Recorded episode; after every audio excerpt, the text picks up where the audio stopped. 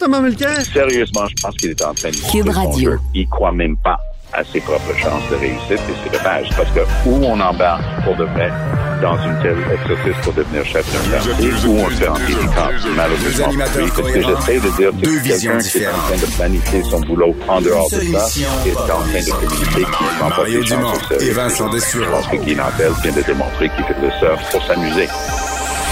Cube, Cube Radio.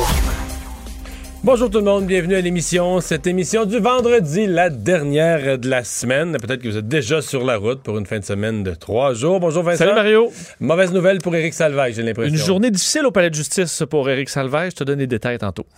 Et dans un instant, on va rejoindre, comme chaque jour à cette heure-ci, l'équipe de 100% Nouvelles. 15h30, c'est le moment d'aller retrouver euh, notre collègue Mario à Cube Radio. Salut Mario. Bonjour. Bon, il y a beaucoup de choses qu'on veut aborder avec toi euh, cet après-midi, mais commençons d'abord par cet appel à la prudence, rappel à la prudence avant la longue fin de semaine du premier ministre François Legault. On va l'écouter ensemble. c'est important qu'on garde nos entreprises ouvertes, qu'on continue à voir le taux de chômage euh, euh, baisser. Donc, euh, relancer l'économie sans relancer la pandémie, c'est ça notre grand défi.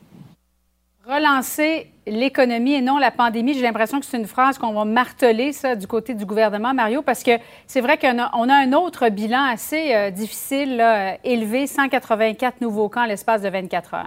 Ouais, ben tu sais, je compare ces chiffres-là avec les chiffres de sondage. Quand t'as un mauvais sondage, t'essaies toujours de te convaincre que c'est une erreur statistique. Là. C'est, c'est- les chiffres sont bons 19 fois sur 20. Tu sais, Puis ça peut arriver là, une journée où il y a vraiment plus de cas par le hasard de la vie, là, qu'il y a plus de gens qui se sont fait tester positifs.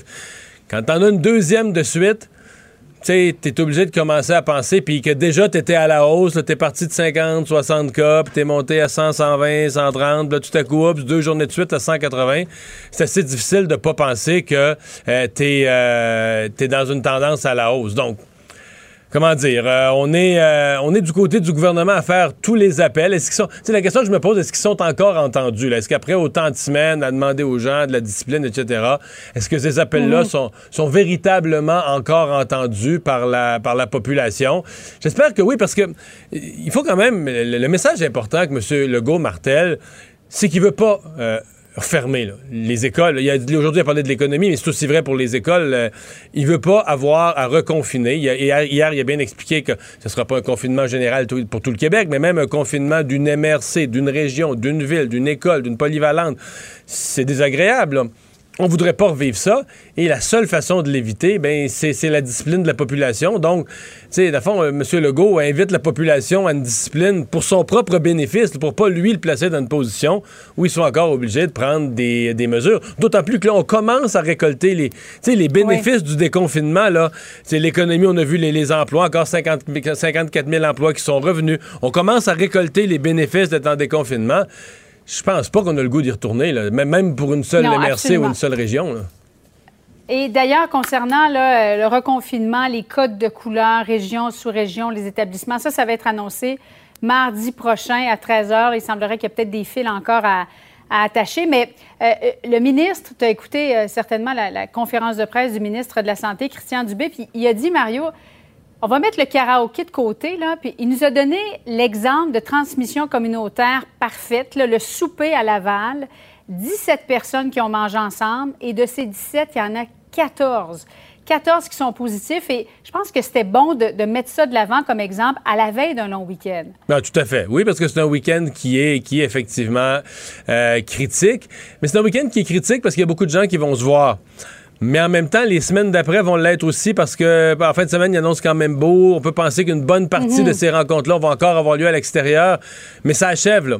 Euh, ça achève, là. euh, à partir du moment où on passe, là, le, le- le mi-10, 12, 15 septembre, de plus en Ouais. plus, tout ce qui est repas, rassemblement, soirée, c'est tout à l'intérieur. Donc là, on est dans des facteurs de risque qui sont, euh, qui sont plus grands. Moi, je veux dire, j'aime le ton de, de Christian Dubé. Je trouve qu'il a un ton euh, vraiment factuel, pas moralisateur pantoute. La grosse logique, là, la grosse logique de base de la vie, de dire, ben, avec des exemples concrets. J'aime la façon, parce qu'évidemment, quand tu es dans cette position-là, tu vas t'asseoir en avant, puis certains l'ont reproché à une époque au docteur Arruda, tu vas t'asseoir en avant, tu donnes toutes sortes de consignes à la population, qui en plus, des fois, sont changeantes parce que les conditions de la pandémie changent. Tu peux vite te faire Mhm. reprocher, bon, regarde, lui, il essaie de nous dire quoi faire, quoi faire, puis euh, quoi penser. Alors, je trouve que Christian Dubé, là-dessus, a vraiment un ton très, très simple, très, très, très convivial. Mais en même temps, c'est un homme d'affaires. Fait que le ton, il est simple, il est convivial, mais c'est bing bang, il envoie par là. Je veux dire, les, les faits sont clairs, les données sont simples. Tu sais, c'est. Il n'y a pas de pas d'entourloupette, là. C'est ça, puis si on le fait pas, c'est ça qui va arriver. Donc. euh, je pense quand même qu'il a un message qui, qui risque d'être entendu par un grand nombre, mais peut-être même par des sceptiques. là. Et il n'y a pas beaucoup de marge de manœuvre. D'ailleurs, il y a une question qui lui a été posée, mais ça va vous prendre quoi pour intervenir, pour commencer à, à refermer euh, des commerces euh, ou des, des établissements ou autres? Il a dit, écoutez, on n'est pas là parce qu'on a beaucoup entendu parler du 20 cas euh, par million d'habitants. Là, on est à 16, là, 16 euh, même 17 bas, je pense, aujourd'hui, si on fait la Ah, moyenne. Quand on fait la, moyenne, c'est ça, la moyenne linéaire. Là. Oui, oui. Puis, ah, des, bon, dernières, ah, des derniers jours. Oui, mais en mathématiques, c'est très logique de faire la moyenne linéaire. C'est une très bonne méthode là, pour, pour s'assurer qu'on n'a pas des dents de scie. Mais je veux dire, malgré la moyenne linéaire, il faudrait être aveugle pour pas voir que si tu mets les points sur une courbe cette semaine, tu viens d'avoir deux points dans le 180. C'est la tendance à la hausse. Disons que ça ressemble à ça. Peut-être que la moyenne linéaire va nous amener à voir que c'est moins pire qu'on pensait. Mais disons qu'on a des. Le moindrement qu'on qu'on regarde ça, on dit. On a hier l'INSPQ, l'Institut de santé publique, qui nous dit le, le taux, le fameux RO, le taux de, propagation, il est en haut de 1. Ça veut dire que présentement, il y a de plus en plus de gens qui l'ont. Et chaque personne qui a la COVID, probablement à cause d'un manque de prudence ou on fait peu moins attention aux mesures, chaque personne qui l'a le transmet à un- une personne, 1.25, 1.27, donc plus qu'une personne. Et ça, ce qui veut dire, c'est qu'on s'en va vers un nombre de cas grandissant. Le but, c'est d'être en bas de 1, c'est-à-dire que euh, en moyenne, chaque personne qui a la COVID, euh, ben, ne, la transmet pas nécessairement. Certains la transmettent, d'autres pas, mais qu'au total, tu es en bas de 1. Donc là, tu as une maladie qui est en disparition dans la société. Mais là, tous les indicateurs sont pas paniquants. C'est pas des gros chiffres. c'est- Mais tous les indicateurs sont repartis vers, euh, vers l'aube. Je regardais ce matin, je le présentais à mon émission. Sais, à Madrid, eux, là, ils ont vécu ça à la mi-août. Tous les indicateurs sont partis vers, vers le haut. Puis à la mi-août, Ouais. ils étaient rendus avec des gros chiffres. Puis un matin, au 4 septembre, ils sont rendus avec un débordement dans les hôpitaux. Il n'y a pas eu de débordement dans les hôpitaux le premier jour. Là. C'est une séquence. Là. Puis là, ben, probablement que la semaine prochaine, ils vont déplorer plusieurs décès. C'est un peu l'enchaînement Ouais, quand tu te remets à avoir beaucoup de cas. En France, 9000 cas. Oui. Non, la France, la France, là, c'est la deuxième vague. Sur Terre, Ouais. présentement, je regardais toutes sortes de pays. C'est l'exemple le plus ahurissant d'une deuxième vague, mais qui frappe. Tu sais, la semaine passée, pas cette semaine, la semaine passée, ils sont passés lundi Ouais. 3 000, mardi 4 000, mercredi 5 000, 6 000, 7 000. Ils sont passés de 3 à 7 000 du lundi au vendredi. Ils montaient de 1000 par jour. Puis là, cette semaine, ils se sont tenus dans un- une fourchette là, de, de, de 5 à 9 000. Donc, la France, c'est beaucoup, beaucoup de cas. Et là aussi, on risque d'avoir dans deux semaines d'ici euh, hospitalisation, système hospitalier dans certaines villes, dans certaines régions qui débordent, etc. Et avant de, avant d'aller souper avec des amis, parce qu'on on peut le faire, mais 10 personnes, 3 ménages et moins, pensons aux écoles, hein, parce qu'on ne voudrait surtout pas que les soupers, ce soit euh, à, ces, à ces endroits-là que génèrent de nouvelles éclosions, foyers d'éclosion, qui se retrouvent à affecter nos enfants et une classe, et donc des dizaines d'enfants qui, pendant deux semaines, ne pourront pas aller à l'école en présentiel, mais seront isolés à la maison. Et là, Québec a dit, le ministre Dubé a dit, écoutez, la liste des écoles, là, ça va être publié éminemment. Ça aurait dû être fait à 15 heures. Là, il est 15h38, mais on l'attend toujours, la liste. Ouais, mais c'est bien que ce soit fait parce que là, c'était un papa, c'était un père de famille euh, qui, l'avait fait, qui avait quand même constaté, là, bon, peut-être qu'on va découvrir euh, que le gouvernement a des données plus précises parce que le gouvernement a accès à toute l'info, mais euh, en date de hier soir, là, quand euh, le, le- dernier portrait, on était à 57 euh, écoles où il y avait un cas, soit d'enseignants, soit d'élèves. Même 50, 59. On était rendu à on- on 59 se ce matin. Bon. Et, et c'est quand même, moi, je trouve que c'est quand même beaucoup. C'est-à-dire, après seulement, là, la semaine passée, il y avait eu une coupe de jours de rentrée. Là, cette semaine, on a eu une première semaine complète d'école. D'être rendu, je sais que sur 3000 écoles, on peut dire que c'est pas tant que ça. Mais moi, je trouve que c'est quand même beaucoup. La bonne nouvelle, puis le ministre de l'Éducation me, me le disait avec satisfaction ce matin, c'est que dans la quasi-totalité de ces cas-là, il n'y a pas eu de contagion dans l'école. La date, ce qu'on constate, c'est qu'on a pu enlever l'enfant, euh, le retirer de l'école. Et les premiers tests chez ses enseignants, collègues, dans la plupart des écoles, on s'est rendu compte que le pari était gagné. Il n'y avait pas eu de transmission massive là, dans l'école. Ah oui, et on nous disait, parce qu'on a posé la question au docteur euh, Massé aujourd'hui, qu'est-ce que ça prend pour que ce soit une éclosion à l'intérieur d'une école? Il faut qu'il y ait deux cas de contamination, mais qui soient liés entre eux. Là. Ouais, une contamination communautaire qui soit survenue dans le milieu Voilà. scolaire. Et là, pour l'instant, euh, ça ne s'est pas passé. Euh, ministre Dubé parlait d'une vingtaine d'écoles jusqu'à présent. Et pourquoi on aurait une aussi grosse différence avec, avec le père de famille? Il semblerait que le père de famille comptabiliserait aussi des parents qui étaient positifs. Alors, peut-être que là, du côté de Québec, on veut comptabiliser les cas positifs qui proviennent des élèves, qui proviennent des enseignants. Là, ça reste à valider. Ouais, Euh, Christian Dubé n'était pas en mesure de nous dire, de nous expliquer la différence entre les deux, mais on attend Non, toujours cette liste. là, nuance, ça devrait ouais, être c'est une nuance évidemment. possible parce qu'on pense le premier jour là, Mhm. où on a entendu un cas, c'était au collège français, le collège privé à Longueuil. Et dans ce cas-là, à ma connaissance, il n'y a aucun élève qui a été testé positif. On a pris des mesures pour isoler un élève et finalement, les élèves qui avaient été en contact avec lui, on a pris des mesures. Mais c'est le père d'un élève qui avait été, qui a été testé positif. Donc, Voilà. on, a, on a été prudent en se disant, tu sais, dans la même maison, si son père là, le jeune est très à risque, mais peut-être que le jeune n'a jamais été testé positif finalement. Effectivement. Enquête euh, concernant la gestion de la pandémie par l'OMS. On est en train de, mettre sur pied un comité. Et devinez quoi? Il y a le docteur Joanne Ioux qui en fait partie. Celle-là même qu'avait ignoré Québec au début de la pandémie, Mario. C'est pas croyable. Ouais, c'est extrêmement prestigieux comme nomination. On a 11 personnes sur Terre. qui ont- C'est le comité indépendant qui va évaluer la gestion de la pandémie au départ par l'OMS.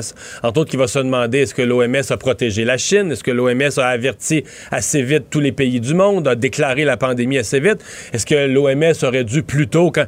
mettons qu'ils n'avaient pas protégé la Chine, est-ce qu'ils auraient pu annoncer à tous les pays, hey, attention, coupez vos vols depuis la Chine? Peut-être qu'on aurait évité là, une propagation planétaire. là. On peut réécrire l'histoire, mais c'est le genre de questions qui vont se poser. Alors, on a choisi 11 personnes sur Terre, là. des médecins les plus éminents, l'ancien premier, mi- l'ancienne première ministre de Nouvelle-Zélande qui va présider, euh, l'ancien euh, président mexicain qui est là-dessus. Et Mme Liu, il y, a- il y a une Québécoise, là, de ces 11 choisis sur Terre, il y a une Québécoise, Mme Liu, et, et qui est reconnue. Lorsqu'on la nomme, pourquoi elle fait partie de ces 11 qui vont évaluer l'OMS, on dit euh, elle a été une personne clé, une personne pivot dans la lutte contre le virus Ebola en, en Afrique. Et donc, c'est certain, ça, ça, ça remet en lumière de dire, nous, au Québec, on a, on a une personne de ce calibre-là, puis on a vécu la pandémie avec un nombre de décès énorme, puis ça a l'air qu'on n'avait pas besoin d'elle. Mais finalement, on a eu recours là, une semaine plus tard, puis quand, la- quand sur la place publique, il y a eu un débat, on a eu recours à ces services pour, euh, je pense, aider dans les CHSLD. Oui, c'est quand même un peu un- honteux de voir ça. Je, je comprends pas comment est-ce qu'on peut expliquer une telle décision, mais peut-être c'est spécial, effectivement. Merci beaucoup, Mario. Bon après-midi à toi, euh, aux auditeurs de Cube et bonne fin de semaine. Merci, au revoir. Alors Vincent, oui, ben on continue donc sur la, la pandémie. Euh, D'autres éléments, parce qu'il y a la ville de Sherbrooke là, qui euh, est aux prises quand même sur les 184 cas euh, d'aujourd'hui, les 182 d'hier à chaque jour. Euh, en fait, je pense même que dans les cantons de l'Est, ils ont les plus gros chiffres depuis la première semaine d'avril, quelque chose Oui, comme ça. et euh, on avait vu là, des éclosions à Québec, on en a parlé dans les derniers jours, mais là, effectivement, Sherbrooke est à, est à surveiller. On avait parlé là, du secteur de Ascot, qui est, où il y avait des cas il y a quelques jours, et là, ça s'est en... en fait, ces cas-là euh, se sont multipliés cette fois euh, dans les jardins fleuris, donc un autre secteur euh, de la ville de Sherbrooke, ce qui amène en 24 heures 36 nouveaux cas. Alors pour Sherbrooke, c'est beaucoup, de sorte que c'est officiellement... parce que là, tu mettons, t'en as 36, t'en as eu 20. Les autres. Tu sais, mettons que dans toute Sherbrooke, ça a l'air pas beaucoup, mais si t'as 200 cas, là. Mais tu sais, s'il y en a qui le savent pas, 200 cas qui se promènent, là, ou qui se sont promenés dans une ville qui est pas immense comme Sherbrooke, c'est beaucoup, là. Tu sais, pense, à tous leurs déplacements, leur magasinage. Il y en a un qui est allé au boulot. Bon, évidemment, à partir du moment où ils s'isolent, la menace, euh, la menace s'estompe. Mais 200 personnes à Sherbrooke, là, euh, sais, si 200 personnes se mettent à distribuer des dépliants à Sherbrooke, ils vont en avoir. Là, on sait qu'un cas, euh, comme à Québec, là, mal dans un endroit où on respecte pas, où il y a des gens qui se retrouvent euh, rapprochés, ça peut rapi- rapidement en faire 40 de plus. Là. Alors, à 36 qui peuvent, qui se sont promenés et, et- et donc euh, euh, près de 200 dans la communauté, ça peut faire beaucoup. Euh, de sorte qu'on va lancer une campagne d'appel automatisé dans la ville pour inviter les gens à aller se faire dépister le plus rapidement possible. C'est considéré comme une zone rouge, là, les deux secteurs, c'est sous surveillance. Le maire de Sherbrooke, aujourd'hui, Steve Lucier, qui a indiqué qu'il allait avoir plus de présence policière aussi pour surveiller les rassemblements pendant le long week-end, pour sensibiliser les gens le plus possible. On le disait, à la fois François Legault, Christian Dubé rappelaient qu'il fallait être vigilant pendant le long week-end. On veut surtout pas revenir à ce qu'on a vécu. C'est ce que le maire de Sherbrooke euh, a dit. Il y a eu des cas également au cégep de Sherbrooke, trois cas euh, qui ne sont pas liés entre eux. On n'a pas terminé euh, l'enquête épidémiologique, mais on a poursuivi quand même les, cours. Mais on restera très vigilant dans ce, dans ce secteur-là pendant les prochains jours. Puis avec euh, Julie, tout à l'heure, on mentionnait la France. Là, euh, ça, là, ça va pas du tout. Là. Une- Presque 9000 cas, ce qu'il y a de plus rassurant. Mais ça, c'est- 9000 cas, euh, corrige-moi, il y avait, je pense que leur sommet du mois d'avril, c'était 7200 ou 7100. c'est entre 7 et 8 000 là, de Ouais, ouais. mémoire, le, le pic. Donc, on est vraiment là, on à a un dépassé sommet. une journée où on dépasse tout ce qui a été vu au printemps. là. Record depuis le début de l'épidémie. Il faut dire par contre qu'on fait des records de tests aussi. là. Des tests en France, on en fait énormément. On en a fait euh, plus d'un Ouais, million ça dans les ça jours. relativise. Mais le, ce qu'on C'est probablement des gens plus jeunes, donc on pense que ça générera moins d'hospitalisation. Il reste que là, c'est la loi des grands nombres. À un moment donné, si t'en as 9 000, 10 000, 12 000, tu vas finir par en avoir hospitalisé en nombre. Il y a quand même 53 nouveaux foyers détectés, donc c'est beaucoup. Euh, ce qu'on surveille aussi, qui donne souvent un bon, euh, bon un reflet, là, c'est le taux de positivité qui augmente, mais tranquillement. Là, on était à 4,3 mercredi, 4,4 hier, 4,5 aujourd'hui. Donc ça monte, Ça, c'est le pourcentage de ceux qui se font tester qui reviennent qui ont une réponse positive. là. Donc évidemment, ça, ça, ça influence, ça change pas avec le nombre de tests. Alors ça, c'est quand même en légère hausse, mais évidemment, la semaine dernière, le sommet, c'était 7000, on était à presque 9000. Avant ça, c'était plus autour de 3. Alors il y a une montée quand même importante Mais en il y a un France mois, c'était inquiète. 200-300 par jour. Oui, on était dans les centaines. Alors, euh, est-ce que ça va se traduire? On voit dans les hôpitaux quand même que ça augmente aussi. Euh, et euh, donc, le bilan qui, qui continue d'inquiéter. En France, dans d'autres pays d'Europe aussi, on voyait à Madrid, là, le système de santé commence à être également sous tension. Donc, euh, on a l'impression de revenir en arrière là, dans certains Ouais. pays d'Europe, malheureusement. Euh, Parle-moi de Éric Salvaille. Euh, donc, euh, c'était. euh, bon, ça peut paraître procédural pour le commun des mortels, mais moi, pour avoir parlé à quelques criminalistes, ils m'ont tous dit c'est majeur. C'est peut-être déterminant sur l'issue du procès, qui était décidé aujourd'hui. Oui, parce qu'Éric Salva était de retour en cours à Montréal euh, et un juge qui devait statuer sur l'admissibilité de certains témoignages. Euh, selon donc euh, la, couronne qui réclame une contre-preuve pour faire admettre des témoignages de trois ex-collègues de Salvaille qui affirment avoir été agressés lorsqu'ils travaillaient avec lui. En fait, la couronne veut mettre de l'avant l'analyse de sa réputation parce qu'on sait que c'est Éric Salvaille lui-même qui avait, euh, dans, lors de sa défense, À la toute fin, hein, des experts m'ont dit écoute, là. Probablement là, que son, son avocat, l'avocat d'Éric Salvaille, devait se dire bon, ben, on a eu, ça a bien été le procès, on a des chances de gagner, ça s'est bien passé l'interrogatoire, le contre-interrogatoire. C'était presque fini. Quand Éric Salvaille a dit cette phrase, ah, là, les gens qui me connaissent savent bien que je ferai jamais tatati tatata. Et là, là, son avocat a dû devenir blême un peu. Oui, parce que là, tu amènes une toute nouvelle histoire. C'est que là, tu c'est plus la même défense. Et là, tu te dis, ben moi, c'est c'est la défense de réputation. là. Quand tu quand affirmes, les gens qui me connaissent savent bien que, là, peu importe. C'est que là, oups, ça, c'est plus le. C'est comme un nouveau fait que tu amènes, ce qui, a, ce qui a fait dire à la couronne, wow, wow, wow, là, les gens qui me connaissent savent bien que, là, ça, Là, tu viens d'ouvrir une porte. pour aller vérifier ça, là.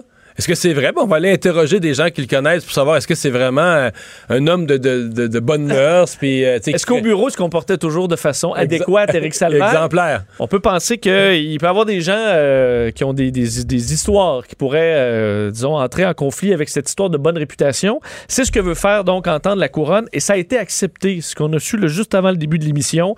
Euh, le juge a décidé donc euh, d'accepter ces témoignages. Alors, il y aura trois personnes qui vont aller témoigner comme quoi Ils ont été agressés par Salvaille lorsqu'ils travaillaient avec lui. Alors, question euh, d'avoir une, autre version de cette réputation qu'aurait Éric Salvaille euh, dans son milieu. Maître Michel Massicotte, l'avocat de Salvaille, qui euh, lui s'opposait à ces témoignages-là. Et donc, c'est une défaite pour Sal Salvaille. Alors, on, attend, on entendra ces témoignages. Salvaille qui fait face à des accusations d'agression sexuelle, harcèlement sexuel, séquestration, des crimes reprochés qui se seraient déroulés en 1993 à Montréal. Alors, Ça pourrait être une journée difficile, là, celle du passage de ces témoins-là. Je pense que oui, parce qu'il y aura des, des détails intéressants.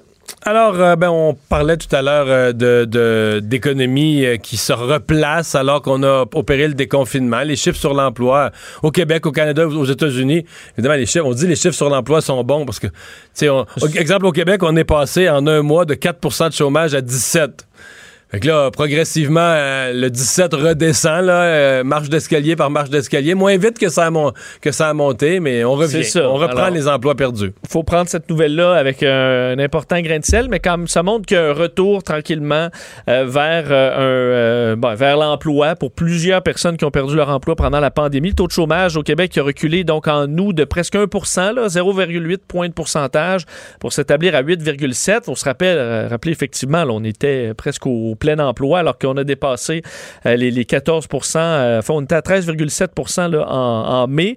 Euh, et 54 000 personnes donc, qui ont retrouvé un emploi pendant le, dernier mois. Le taux de chômage au pays qui est à 10,2, en recul de 0,7 Alors, c'est quand même un retour un peu plus lent pour le, la, moyenne du pays.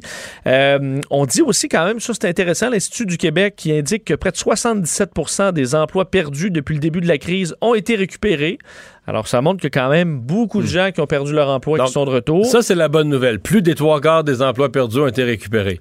La mauvaise nouvelle, parce que j'ai parlé ce matin aux gens de l'Institut du Québec, la mauvaise nouvelle, c'est que ben, c'est comme n'importe quoi, là. Euh, si tu casses de la vitre puis tu ramasses, tu ramasses les plus gros morceaux en, en partant, avec ça part. Tu sais, ça commence. Tu casses un verre, là, tu ramasses.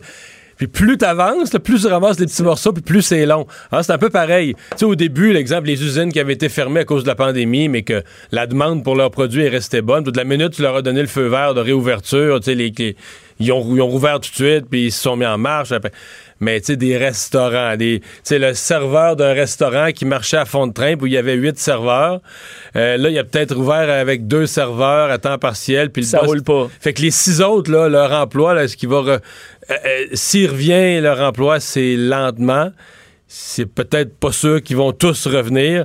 Donc, c'est ça. Donc, les, les, le premier 50 était très rapide, l'autre 25 pas si pire, mais plus on avance dans la récupération des emplois, plus on s'approche d'emplois qui vont être difficiles à ramener dans des secteurs, le spectacle, le tourisme, l'hôtellerie, la restauration. Des, des endroits qui ont complètement fermé. Et c'est ça. Et plus on s'en va aussi vers des emplois qui reviendront jamais.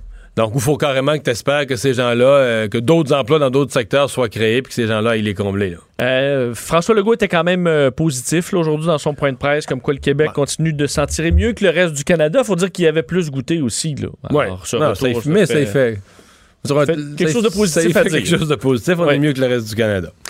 Euh, Revenu Québec là, qui s'inquiète d'une hausse des, euh, des fausses déclarations. En fait, moi, j'entends la fraude là, à la PCU, j'entends la fraude partout, et je suis pas capable à chaque fois de pas penser que Desjardins, c'était plus grave, plus grave encore qu'on pensait, qu'il y a vraiment des fichiers en vente, en circulation sur le dark web, tu sais, mettons de 1000, 2000, 10 000, 20 000, je sais pas, dossiers de Québécois là, avec leur, leur date de naissance. Mm -hmm qui circulent puis qui génèrent des fraudes à toutes sortes, de toutes d'endroits. Ben, ça, ça fit quand même avec ce que dit Revenu Québec parce que on dit nous on n'a pas ce que Revenu Québec dit là, nous on n'a pas eu de nos informations n'ont pas été compromises. Alors ça vient d'informations euh, récupérées ailleurs. Alors, effectivement, est-ce que c'est. Eux ne peuvent pas blâmer. Euh... ne peuvent pas pointer une, ben non, un endroit, ben mais ce qu'ils disent, c'est nous, on n'a pas été victime de fraude. Alors, ça vient pas de chez nous, euh, mais ça amène une vague de fausses déclarations. En fait, le nombre de fausses déclarations aurait vraiment grimpé là, euh, dans, les, euh, dans les derniers mois. Il faut dire, là, vous dites déclaration, ça remonte à longtemps, mais pas si longtemps parce qu'on avait repoussé jusqu'en juin, là, on se souvient, euh, la, la, date limite pour faire sa déclaration de revenus. Alors, ça amène bon, beaucoup de problèmes. On en a découvert plusieurs. Les avis de cotisation de ces citoyens touchés ont été invalidés. On mentionne qu'on a resserré les mesures de sécurité pour les dossiers de potentielles victimes euh, et euh, qu'on fait affaire avec le Centre gouvernemental de cyberdéfense. Alors, on essaie de faire le maximum, mais il y a des cas, ça amène, ça amène une demande là, à ce qu'on soit très vigilant sur euh, nos, nos, dossiers. D'ailleurs, Revenu Québec qui, qui demande d'être vigilant aussi sur les messages automatisés. Il y en a plusieurs de gens qui se font passer par, pour Revenu Québec, pour des agences gouvernementales. Mais ça, ils l'ont dit un million de fois, là. Oui. Revenu Québec ne vous, enverra jamais un courriel vous demandant des numéros de compte, des, mots de passe. Jamais, Revenu Canada non plus, l'Agence de revenus du Canada, ces grands organismes gouvernementaux ne vous écriront pas pour vous demander toutes sortes de renseignements très, très précieux. Là. Donc, quand vous recevez un courriel où vous avez l'impression qu'un ministère du revenu quelconque vous demande votre, numéro de compte de banque, vous l'ouvrez même pas. pas Texto aussi, là, on dit texto, texto jamais utilisé. Alors, à éviter. De toute façon, vous avez généralement accès à votre propre compte, rendez-vous sur votre compte vous-même. S'il y a une alerte, quelque chose, ça va apparaître là. Euh, ou appeler au numéro de Revenu Québec. parce que si c'est toi qui appelle, qui compose le numéro. Le bon numéro, il n'y aura pas de problème. Là. Alors, euh, c'est la bonne façon de faire. Si jamais vous avez une inquiétude, euh, faites vous-même. Je ne vais pas faire vos recherches, là, mais allez vous-même sur le site ou, sur, ou appelez vous-même et vous pourrez avoir, être certain de ne pas faire affaire avec un fraudeur. Culture et société.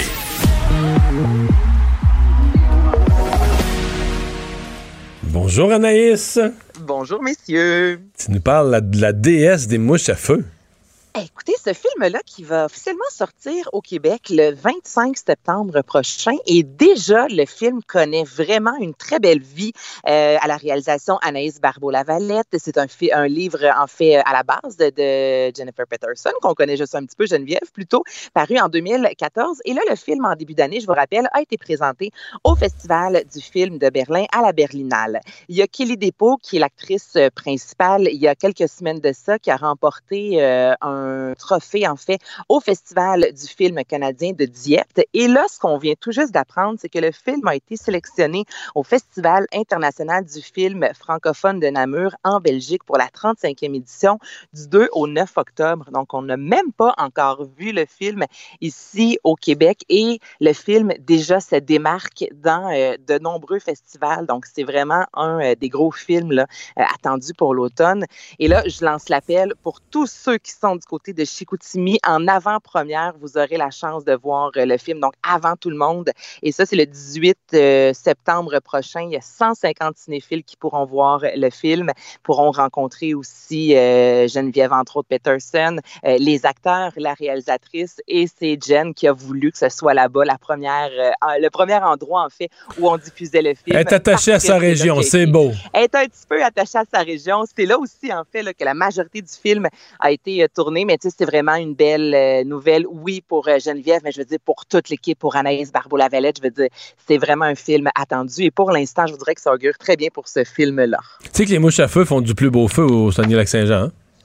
Ben là, ben ouais. tu sur quoi pour dire ça? Mais ben non, ils sont convaincus. les mouches à feu du Lac-Saint-Jean disent. Ils plus que les Oui, puis ils disent des mouches à feu de toutes les autres régions. Ah, ils savent pas vraiment comment illuminer. Nous autres, on sait, ils savent comment illuminer. Là. Nous autres, on sait comment. Les vrais le savent. Ah.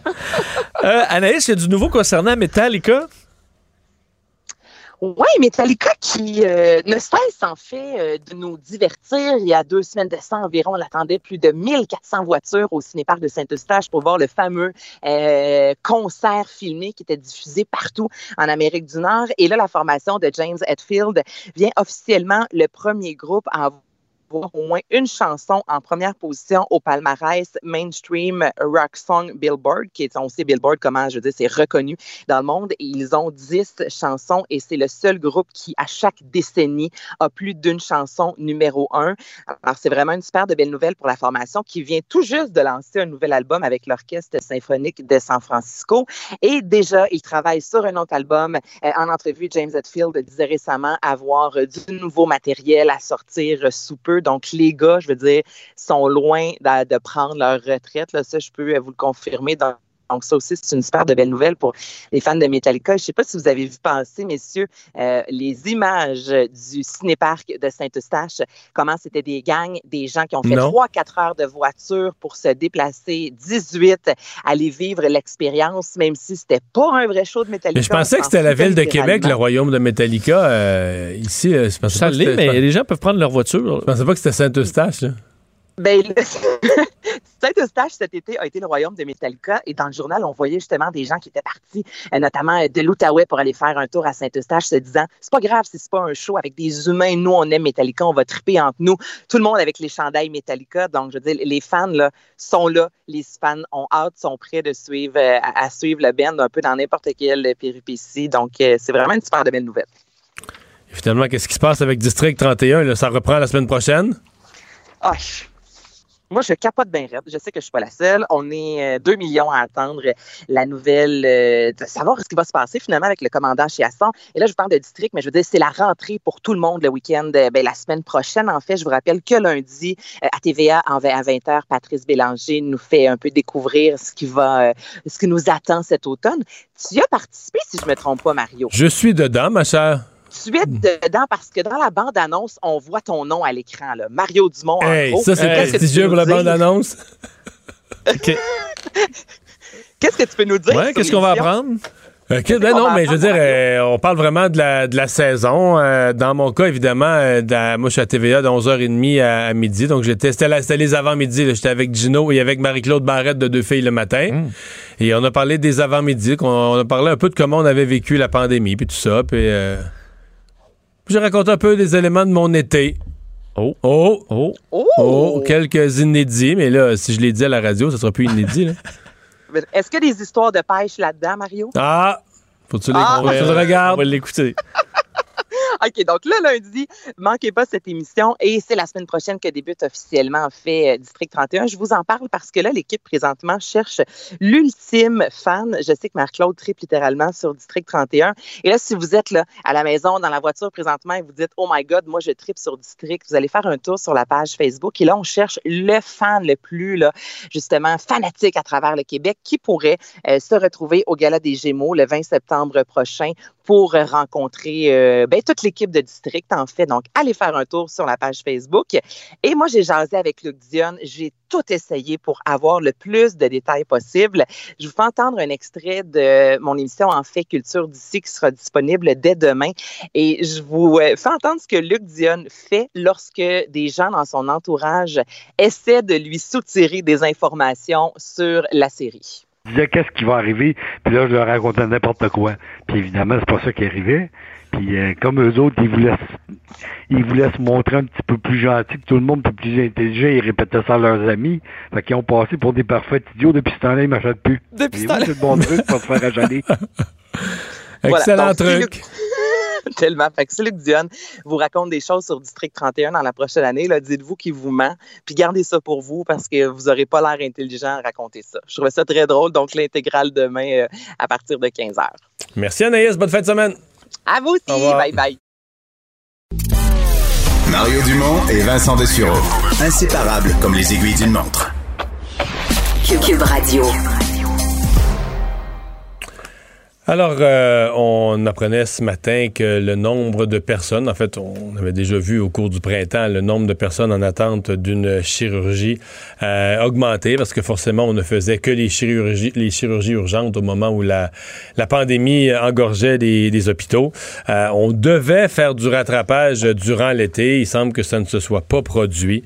Euh, c'est plutôt euh, le contraire, c'est-à-dire que durant l'été, euh, s'il y avait au début de l'été 75 000 personnes en attente, ben on est maintenant plus autour de 92 000. Puis là, on voit potentiellement poindre la deuxième vague. C'est un des sujets qui a été abordé hier et aujourd'hui au caucus de l'opposition officielle du Parti libéral du Québec. La députée de Maurice Richard, Marie Montpetit, est avec nous. Bonjour.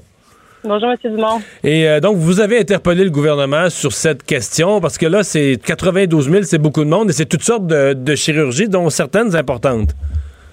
Ben, c'est une situation qui est, qui est extrêmement, extrêmement préoccupante. Vous l'avez, vous l'avez, vous l'avez bien résumé en ce sens que c'est euh, non seulement le nombre de chirurgies en attente augmente, c'est des dizaines de milliers de Québécois qui sont en attente, mais en plus du fait que ça s'améliore pas, on se retrouve dans une situation euh, où le nombre de cas euh, de, de, COVID augmente, on approche d'une possible deuxième vague, donc on se retrouve dans une situation où la, la, la, la situation pourrait se détériorer, détériorer encore davantage. Donc oui, c'est très préoccupant. Qu'est-ce qui doit être fait? Parce que c'est une chose de le constater, mais comme cet été, le gouvernement semblait déterminé à faire euh, essayer de gruger dans la liste d'attente, la faire baisser, mais là, on dit, bah, il manquait d'infirmières, les salles d'opération sont, fermées, les infirmières tenaient à avoir leurs vacances. T'sais, la liste des raisons est longue pour finir finalement euh, pas procéder aux chirurgies? Ben, c'est ça, la liste des excuses est longue, on va, on va le dire comme ça, mais il n'y y a, pas, y a pas mille solutions, faut mettre les bouchées doubles. Puis je vais vous rappeler que à la reprise des chirurgies au mois de mai dernier, euh, la ministre de la Santé, McCann, euh, elle, avait, elle avait dit non seulement oui, on est dans la bonne direction, j'ai bon espoir, ça va bien aller, puis elle les a évoquées, les solutions. Les solutions, elles sont toutes sur la table. Il faut augmenter le nombre d'heures des blocs opératoires. Il faut faire des chirurgies, que ce soit le soir, que ce soit la fin de semaine. Il euh, faut conclure des ententes avec des cliniques médicales privées également. les médecins, les, les, professionnels de la santé, ils sont prêts à travailler, mais là, il y a plein d'enjeux de, de priorités opératoires qui sont pas donnés, de, de comme je c'est allonger les heures d'ouverture dans le dans le public, les heures de d'opération, dans le fond, les heures des blocs, leur donner des priorités. Euh, faut, faut Mais les, vous dites les, les professionnels sont prêts à travailler. Je pense que les médecins à l'acte peut-être, pas les infirmières. Là, ils sont venus durant le printemps, ils sont venus à nos micros à répétition dire on veut pas travailler, on veut nos vacances, on veut pas qu'on nous force, on a peur qu'on nous force à rentrer dans un bloc opératoire cet été. Il y en est pas question. Puis je, je nie pas. sûrement qu'elles avaient besoin de vacances puis de d'arrêter puis après des, des semaines. Mais elles étaient formelles sur le fait qu'elles ne voulaient pas vivre une conscription dans salle d'opération cet été là. Je pense qu'il y, a toutes sortes de considérations syndicales aussi à travers ça. Elles sont en négociation avec euh, avec le, gouvernement. Euh, puis je, je mets pas je mets pas de, de, de, blâme sur qui que ce soit. Là, tout le monde est de bonne volonté là-dedans. Ce qui, ce qui, ce qui est important, c'est de se rappeler qu'il y a 92 000 personnes qui sont en attente. Il y en a 20 000 de plus qu'il y a trois mois. Euh, et la situation, de toute évidence, n'ira pas en s'améliorant. Moi, j'ai pas été rassurée par les propos du ministre aujourd'hui qui constate euh, la situation, mais il n'est pas venu nous dire d'aucune façon comment il allait la régler. Là. Hmm. Vous demandez quoi au gouvernement? Ben, qui, qui, prennent, qui prennent des actions rapides. Qui prennent des actions rapides. Qui, le, le, le ministre, là, on l'a entendu beaucoup, on a entendu beaucoup le premier ministre, puis le ministre Dubé, au cours des dernières semaines, nous parler d'imputabilité. Ben, l'imputabilité, là, ça commence par jouer son rôle de ministre de la Santé, donner des orientations à son réseau donner des orientations là, pour qu'ils prennent la situation en main, puis leur donner les moyens aux professionnels de la santé pour qu'ils puissent justement euh, travailler puis, puis, puis rattraper ce retard-là. Donc, le ministre, il faut qu'il soit, euh, je, je, vais utiliser une, une, une, expression anglaise, mais qu'il soit hands-on dans son, euh, dans, faut qu'il soit en mode action. Là pas euh, c'est pas juste de constater la situation. Euh, ça va chaque jour qui passe, chaque semaine qui passe, c'est c'est des patients qui s'ajoutent sur euh, sur la liste. Et pour avoir discuté avec plusieurs d'entre eux, ça génère un beaucoup d'angoisse, mais ça a des conséquences financières pour toute la société après ça de différentes différentes hmm. étapes. Là. Euh, conséquences financières, certainement, parce qu'il y a des gens qui sont arrêtés de travailler ou qui attendent une chirurgie. Mais est-ce qu'il n'y a pas euh, carrément des risques pour la santé dans certains cas? Est-ce que vous craignez pas que dans certains cas, je sais qu'on dit qu'on fait les chirurgies urgentes, mais il me semble qu'à un moment donné, il y a une zone grise. Une chirurgie n'est pas. Euh, dire urgente, vitale, mais on travaille quand même avec des maladies qui, quand on les traite pas, ou un tumeur, quand on l'enlève pas, il grossit, la maladie progresse. Est-ce qu'il n'y a pas à craindre aussi pour la santé de certaines personnes? Bien, on a vu que les délais sont dépassés beaucoup pour les chirurgies oncologiques, entre autres. Mais après ça, comme je vous dis, il y a aussi il y a toutes sortes de, dommages, euh, je veux dire dommages collatéraux, mais par exemple, retarder les chirurgies orthopédiques. Là, ça, c'est ça, c'est des, des, des, milliers de cas là, sur la liste à l'heure actuelle. Donc, c'est des gens qui vont qui vont prendre énormément de, de, de médicaments, qui vont qui vont développer des dépendances. Donc, ça a toutes sortes d'autres conséquences, en plus, effectivement, au niveau de la productivité et compagnie. Et, et si je peux me permettre d'ajouter aussi, tu sais, quand on parle de, de, responsabilité du, ministre, du premier ministre, Il y a aussi une autre situation où il y a une crainte de certains patients de se rendre à l'hôpital. Euh, on s'entend là, c'est pas, c'est pas, c'est pas du tout la grande majorité des cas, des cas qui nous occupent, dont on discute. Non, mais je pense que ça Mais- existe. Ça existe, ça existe, parce que vous me parlez des conséquences de, ne pas traiter, mais il y a des conséquences aussi de ne pas, par exemple, aller voir son médecin de, famille. Je pense qu'il y a un message qui doit être réitéré aussi de la part du ministre de la Santé de n'attendez pas à aller voir, si vous, si vous êtes convoqué pour une pour une, une chirurgie, allez-y. Si vous avez un enjeu de santé, consultez votre médecin de famille, allez le voir. Ça, ça faut que ce soit répété parce que ça va être des conséquences euh, euh, d'autres ordres là, mais qui seront pas moins graves. Hmm.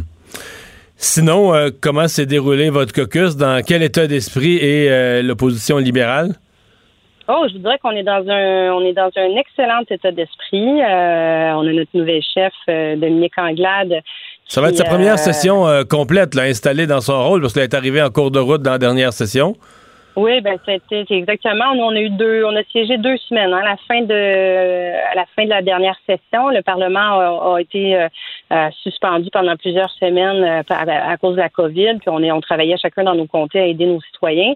Là, c'est vraiment le début de notre, notre première session, là, session complète, souhaitons-le. Euh, on est plusieurs à avoir des nouveaux dossiers aussi, euh, mais on est, euh, on est, on est très très prêts. Puis il y a beaucoup d'enjeux qui nous préoccupent, là, que ce soit justement la pandémie, la rentrée scolaire aussi qui, qui est très chaotique, beaucoup de préoccupations chez les parents, euh, récession économique, euh, les finances publiques, euh, tout ça. Donc, je voudrais qu'on a parlé, on a abordé beaucoup beaucoup de dossiers et on est très très prêts à, à être vigilants, à questionner le, le gouvernement, les ministres là, sur ces différents enjeux. Marie Montpetit, merci d'avoir été là. Merci à vous, M. Dumont. Bonne La- semaine. Au Au revoir. revoir. La députée libérale de Maurice Richard, porte-parole de l'opposition euh, officielle en matière de santé. Mario Dumont et Vincent Dessureau. Un duo aussi populaire que Batman et Robin. Cube Radio. Et c'est la chronique sportive de Jean-François Barry. Bonjour. Bonjour, je suis déçu. Je suis venu en studio juste pour vous voir en collant euh, les Batman et Robin. Ouais, on s'habille euh, pas. vous êtes en euh, chemise, non, non, Colin. C'est juste le soir, à la tombée de la nuit. Ben oui. Pour des Pour aller sauver, euh, combattre les crimes. OK, c'est pour combattre Ben le oui, crime. Je pensais qu'ils que tu te mettais en collant juste Ben le soir. non, ben non. Il n'y a, a pas de- de- crime en plein jour comme ça. Non. ça Euh, tu veux parler de Sheldon Surrey et de ses déclarations quand même euh, fracassantes là, sur son- l'époque où il jouait au hockey. Ben, en fait, l'époque où il jouait au hockey et à la fin aussi, parce que, écoute, c'est des analgésiques qu'il prenait quand il jouait au hockey. Puis ça, c'est fréquent. hein. Moi, j'avais fait une entrevue avec Bruno Eppel à l'époque dans une autre station de radio, puis il me racontait que le nombre de pilules qu'ils prennent, c'est fou, parce qu'il dit tu, finis ton match, là, t'as mal partout. Le dimanche soir, souvent dans les, euh, dans les Canadiennes, là, ils te donnent des, toutes sortes de pilules pour, euh, pour pas que tu sentes ça. Mais là, tu te lèves le lundi matin, hey, t'es mêlé à cause de toutes les pilules que t'as pris. Fait que là, ils te donnent un, un petit quelque chose pour, euh, pour te remontant. remonter, un petit remontant, que, tu sois, ça? faut que tu sois concentré à réunion d'équipe pour écouter Ouais, les- puis là, les pratiques vont commencer. Tu sais, il faut que tu aies de l'énergie, mais il dit ça, ça te donne de l'énergie. Fait que qu'est-ce qui arrive? Il te Ça donne quelque la chose. douleur. il- ouais, puis là, il te donne quelque chose pour dormir. Il dit c'est un cycle. Puis à un moment donné, tu fais, hey, mais des pilules, j'en ai pris dans la semaine. Ça n'a juste pas de bon sens. Fait que c'est, un problème. D'ailleurs, il y a plusieurs sportifs qui, qui disent qu'on devrait se mettre à la marijuana, que ce serait beaucoup moins pire que de, de- que de tout ce qu'ils prendre- prennent. ouais. Ouais. Mais là, dans le cas de Sheldon Surrey, il parle de 200, Par jour, je te dis, j'ai relu le texte. 200 pilules par jour. Ça, ça a été son, son plus creux, là, parce que c'était un problème. là. Il est allé se faire soigner, d'ailleurs, avec le plan Mais de... le 200, je veux dire... euh, Ça n'a pas de bon sens, 200. juste, les juste les contrôler, qu'est-ce que tu prends... euh, Il dit j'achetais ça de, de contrebande en gros pot, puis de mon, mon top ça a été d'en prendre 200. Puis là, il y a des gens qui m'ont dit que j'avais un problème, puis il est allé, en, dé- Moi il est allé oui. en désintox. Mais as-tu pensé 200 par jour? Je l'ai relu, j'ai fait ça doit être par semaine, par mois, par année, ben, 200 par jour. Donc, il était intoxiqué Il était total. intoxiqué. Ouais, c'était sa drogue à lui.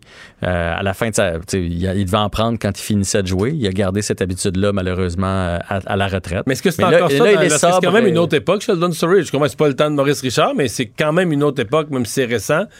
Est-ce que c'est encore ça aujourd'hui? Je sais pas. Hein? Moi, je pense que oui. On Ah serait ouais? surpris. euh, on serait surpris de tout ce qu'ils prennent. Puis de, tu sais, euh, prenons Gallagher là, dans les.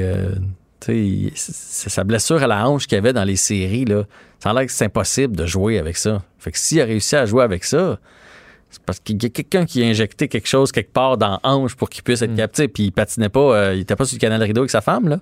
Il était dans un match canadien Flyers de, Puis il fait- intense. il frappait dans le top. Il frappait dans le top. fait, que, fait que oui, il y a sûrement. Est-ce que c'est des pilules ou c'est autre chose? Aujourd'hui? Je sais pas, je suis pas d'investisseur, mais c'est sûr qu'il y a encore des affaires qui se prennent. Tu nous en avais parlé de Fleury, que selon toi, il allait peut-être pouvoir revenir. Est-ce que c'est là, là? J'avais dit, des séries, c'est long. On Oui. sait jamais ce qui peut se passer. Et là, Robin Leonard a encore perdu hier. Je sais, on a discuté avant l'émission, c'est pas de Oui, mais là, il vient de perdre deux matchs dans- par blanchissage. Parce que là, c'est le nouveau gardien des, euh, nouveau Ouais. gardien des Canucks. Faut que je regarde sur ma feuille, Demko, Demko, un gars de San, un gars de San Diego. qui avait jamais été euh, dans aucun match de série. Personne ne comprend encore comment un gars de San Diego décide de devenir gardien de but Effectivement, effectivement, parce qu'à San Diego, il fait beau. Euh, mais là, il est en feu. Donc, six périodes sans donner de but. Euh, là, il doit jouer dans la tête des Golden Knights, c'est sûr et certain. Le septième match, c'est ce soir. Et le, en conférence de presse, on lui a posé la question à Peter DeBoer, le coach euh, des, des Golden Knights, qui, honnêtement, je pense qu'il joue sa job. Parce que lui, il a été Ah très ouais? audacieux. Il a dit Je pars les séries avec Robin Leonard alors que Fleury est avec Vegas depuis longtemps. C'est mon homme de confiance. Et s'il fallait qu'il perde ce soir, même si je pense que les chances sont de leur bord, là, je veux dire, les Golden Knights étaient- sont favoris pour remporter la Coupe Stanley. Fait que logiquement, ils vont passer à travers Vancouver. Mais s'il fallait qu'ils perdent. Là, ils viennent de se faire clencher deux mains. Parce que là, ils sont face à un jeune gardien miraculeux. Est-ce que ce jeune gardien miraculeux va tenir le coup pour un septième match? Je sais pas, mais toi, si t'es l'entraîneur, tu vas avec qui ce soir? Tu vas avec Robin Leonard qui était ton homme de confiance ou tu vas avec Fleury qui a trois Coupes Stanley en arrière de la cravate? Je te dirais que t'es, t'es, t'es, t'es, t'es, t'es- t'es fourré un peu. si tu perds, t'es fait pour. Tu sais, si tu vas avec Fleury, on va te reprocher de pas l'avoir mis euh, avant ou de pas avoir mis ton homme de confiance. Puis si tu vas avec Leonard, on va te reprocher de pas avoir mis. Peut-être entêté dans la Ouais. défaite. Fait que t'es- t'es- c'est comme. Si un- tu gagnes, on va dire hey, bon move, été capable de changer Ouais, d'idée. faut que tu gagnes. c'est ça. Ouais. Mais Robin Leonard a les trois défaites, là. C'est 3-3. Il y a les trois défaites dans cette série-là. Fait que. euh, c'est- Puis c'est un back-to-back. Donc, euh, il a joué Il y a hier. la fatigue. il hier. joue ce Donc, soir. il y aura une excuse pour, le, pour l'entraîneur de mettre Marc-André Fleury en disant les séries sont exigeantes, deux matchs en deux soirs, il y aurait une porte pour, de sortie. pour bien paraître, il pourrait dire je vais mettre Marc-André. Ça a toujours été notre plan. C'est pour ça qu'on a deux bons gardiens, deux matchs en deux, soirs. On revient avec Fleury.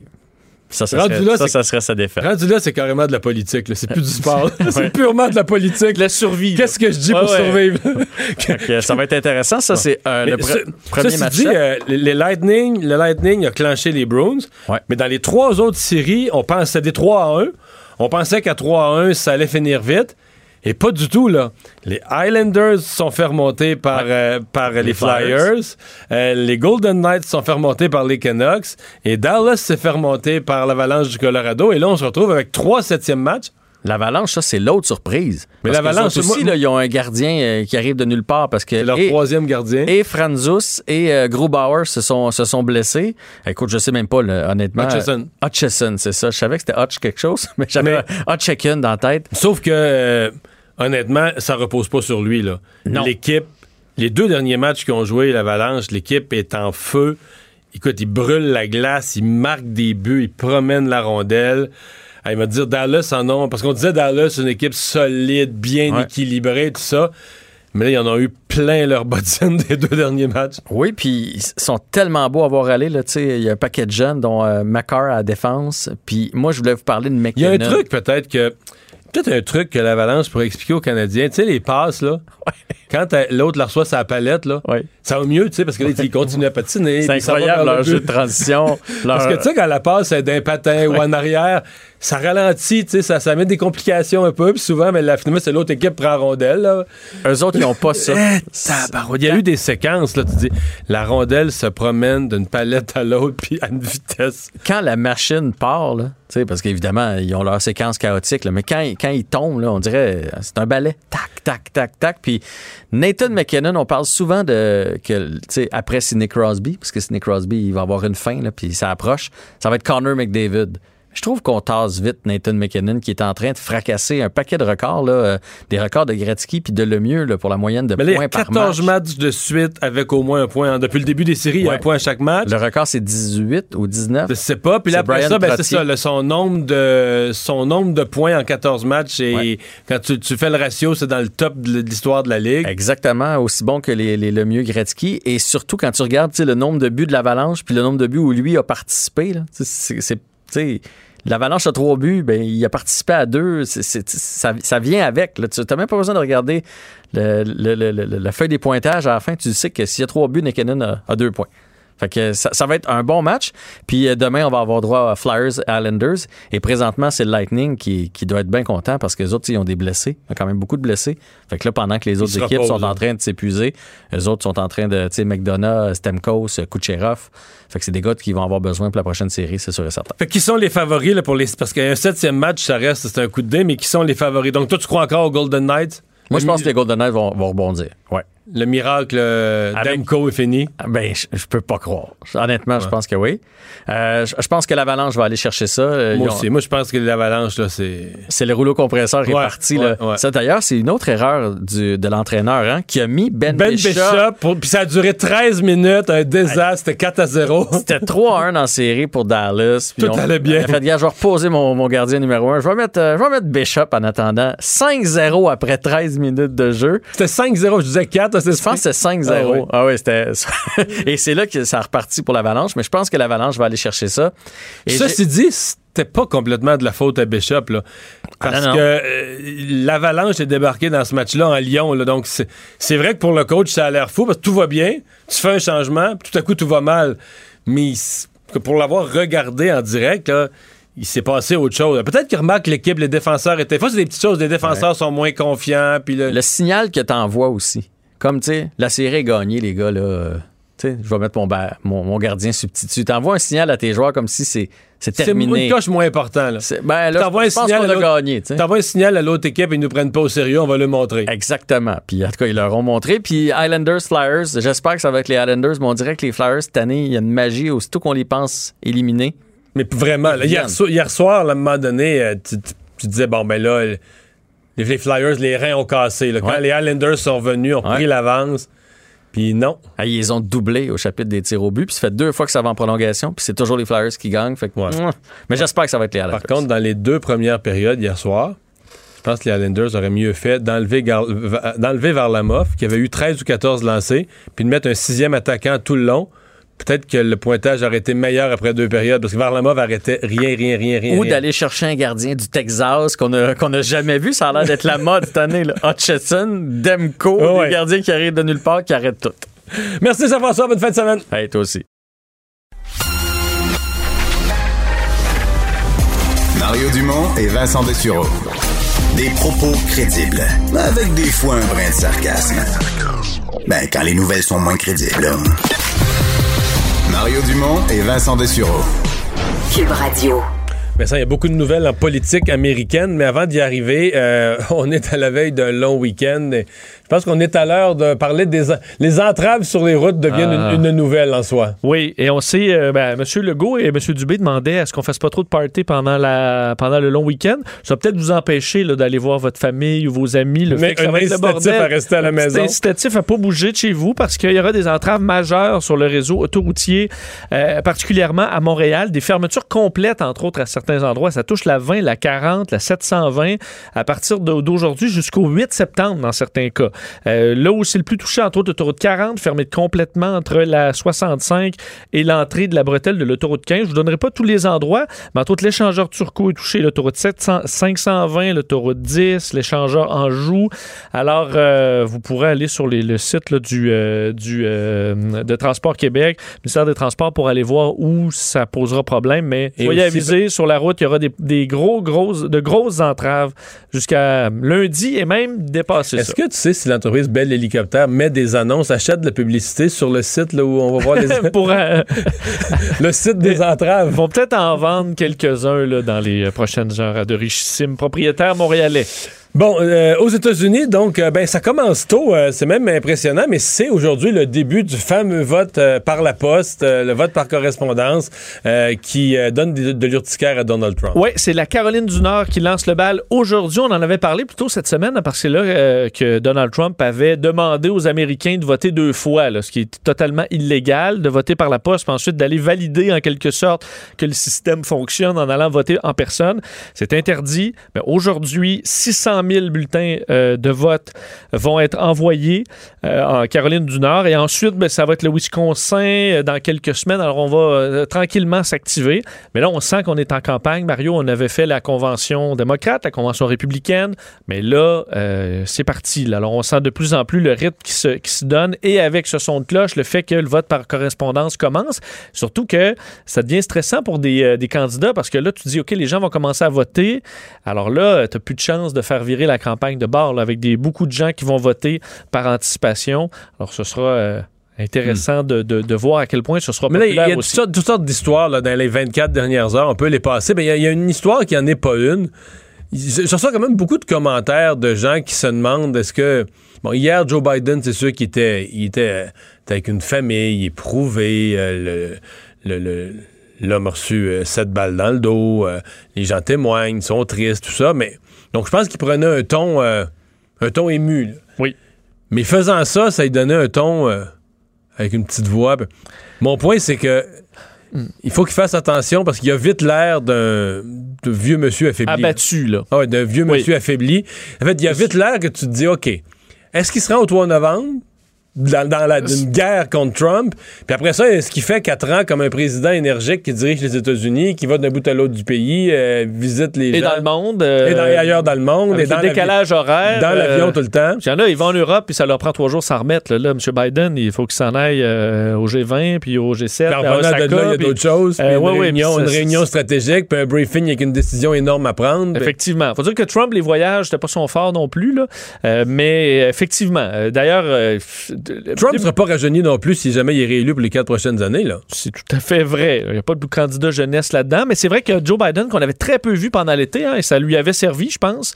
Euh, et là, on l'avait, il avait surpris avec son discours à la convention. Mais là, c'est plus scripté, là, entre autres dans bien des, bien des sorties.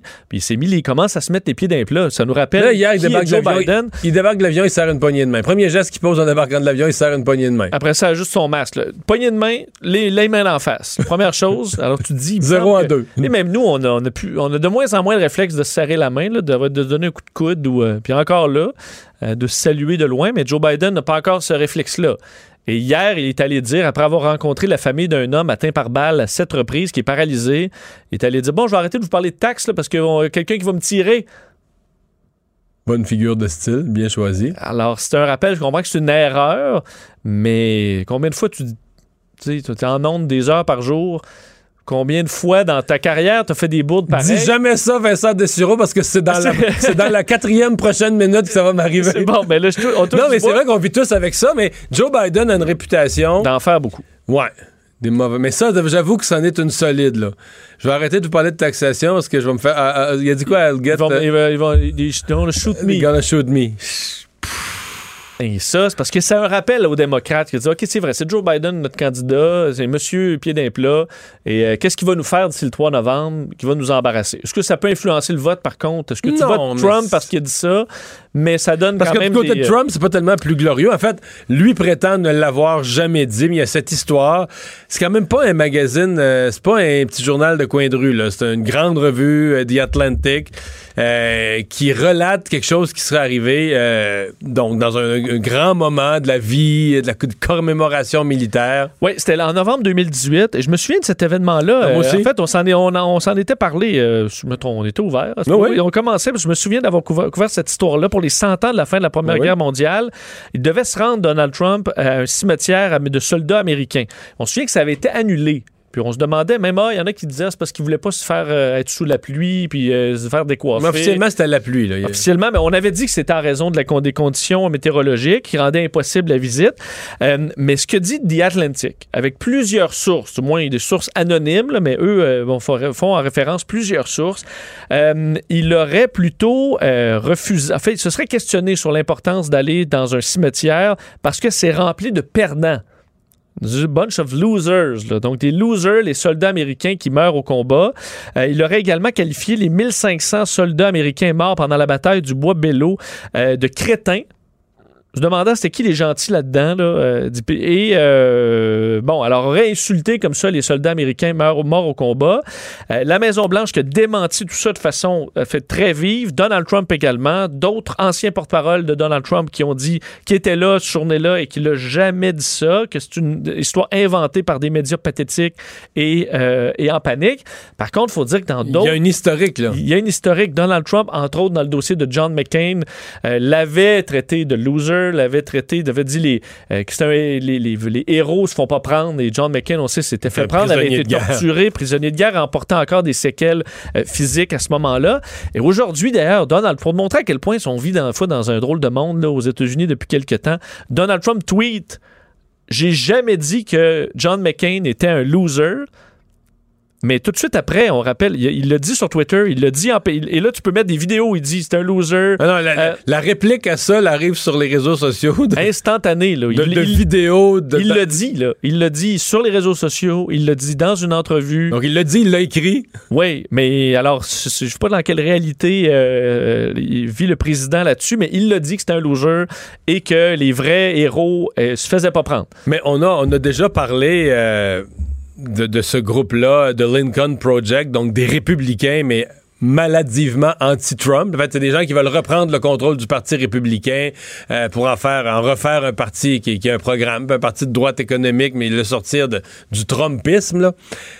Mais eux, là, euh, Ils sont efficaces. ils donnent pas de, comme on dit, ils donnent pas de break à, à Donald Trump. Sur, Ben, une sur une affaire comme ça, là, les répliques, c'est Mais surtout que les démocrates vont toujours avoir l'air, vouloir avoir l'air un peu au-dessus de la mêlée, parce que Trump souvent va, tu sais, Crazy Pelosi, puis euh, Biden, Biden, il donne des surnoms, puis il tombe un peu des fois euh, à ras les pâquerettes. Mais ça, le Lincoln Project peut le faire, peut rire de son physique, peut faire des insultes. Souvent même, ils vont euh, se mettre dans le trouble. Le Lincoln Project, j'ai vu, ils s'excusent à peu près aux deux jours pour des dérapages qu'ils ont fait parce qu'ils osent, ils insultent, euh, ils font des montages pour ridiculiser Trump, mais v- 40 fois par jour.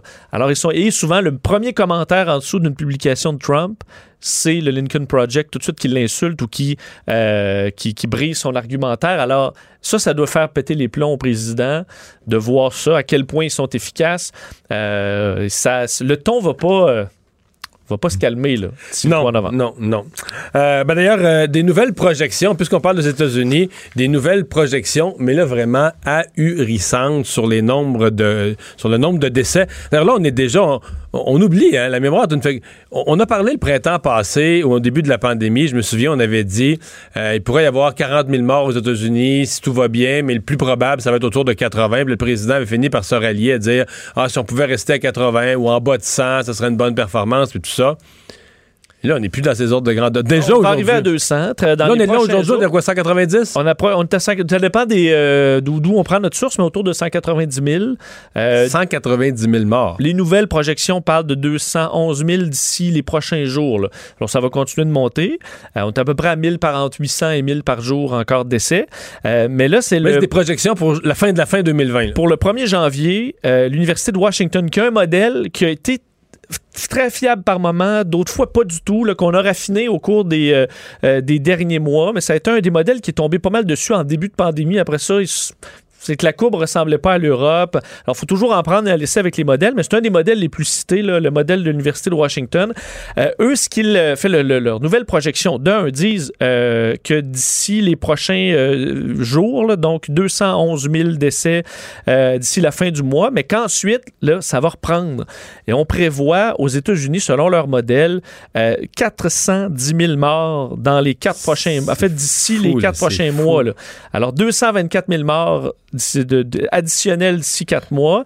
Et on dit si on a une stratégie d'immunité collective, donc ce qui veut dire que le gouvernement fait aucune intervention particulière, on atteindrait 620 000 morts d'ici le 1er Donc, si on n'impose pas de, de confinement, pas de masque, on laisse aller, qu'on laisse aller, 600 000 morts. on atteindrait donc 3000 morts par jour euh, en décembre selon leurs projections. Et eux prévoient un déclin d'utilisation du masque. Eux voient comme étant un pic d'utilisation au début août et qu'ensuite ça va euh, baisser l'utilisation du masque là, aux je comprends plus leur modèle parce que si y a 3000, mettons que tu arrives dans un univers où il y a 2000, 3000 morts par jour, Les gens vont leur mettre. mais là, les gens vont capoter un peu, non? Ah, mais ça dépend encore là. Le modèle où il y a un pic, ça c'est le modèle actuel. donc où les gens suivent les mesures euh, actuelle. Et euh, on prévoit donc entre 400 000 morts selon le, euh, selon le modèle le plus probable. Du moins, c'est ce qu'on dit.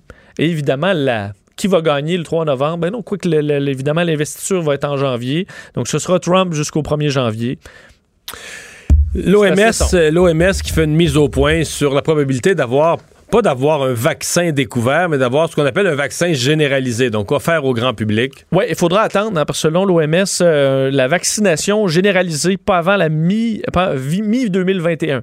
Euh, donc, en toute Mais moi, c'est presque je- un ça an, me là. paraît évident. Là. Ben, ça leur généralisé pour tout le monde. Là. Ça leur paraît assez évident à l'OMS aussi. Là, on dit aucun des candidats vaccins en cours d'études avancées n'a jusqu'à présent montré un signal clair d'efficacité d'au moins 50% ce qui est le plancher fixé par l'OMS. Donc, pour l'instant, on n'a aucun vaccin qui répond au, enfin, aucun candidat vaccin qui répond aux critères de base de l'OMS. Ça, ça reste à prouver. Le vaccin russe qui avait été annoncé en phase 3 par Vladimir Poutine, de l'ANSET, entre autres, fait un dossier intéressant là-dessus aujourd'hui. Ils disent que dans les, les, données qu'eux ont pu obtenir, c'est- c'est- il semble sûr. Et ça, c'est ça la nouvelle. Faire attention sur les réseaux sociaux, c'est pris euh, comme étant que c'est qu'il est sûr et efficace. Eux, ce qu'ils disent, c'est qu'il est sûr. Est-ce qu'il est efficace? Ça, on n'est pas encore là. Ça prend les résultats de la phase 3. Alors, des vaccins efficaces et sûrs, on n'en a pas en ce moment. Alors, il faudra attendre, selon eux, pour une vaccination massive au moins un an, alors que c'est la course folle, évidemment, au vaccin, mais se penser qu'on va avoir une vaccination massive d'ici les, les élections américaines, du moins l'OMS ne euh, semble pas y croire. Dr Tam recule pas.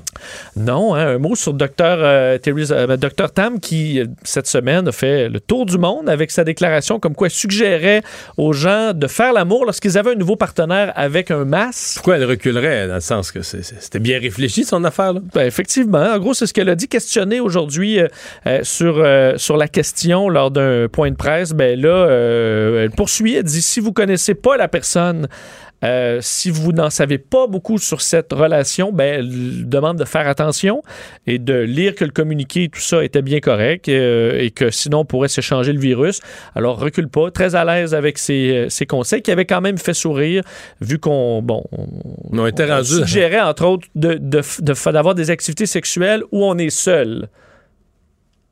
Parce qu'il y a un mot pour ça français, la masturbation, mais elle n'avait pas utilisé ce, ce terme-là. Alors, c'est quand même ce qu'on suggère encore aujourd'hui. Peu importe si ça fait rigoler le monde, c'est la bonne chose Elle- à faire. Voilà. Mais pas entre encore là, pas avec votre femme ou votre mari. Là.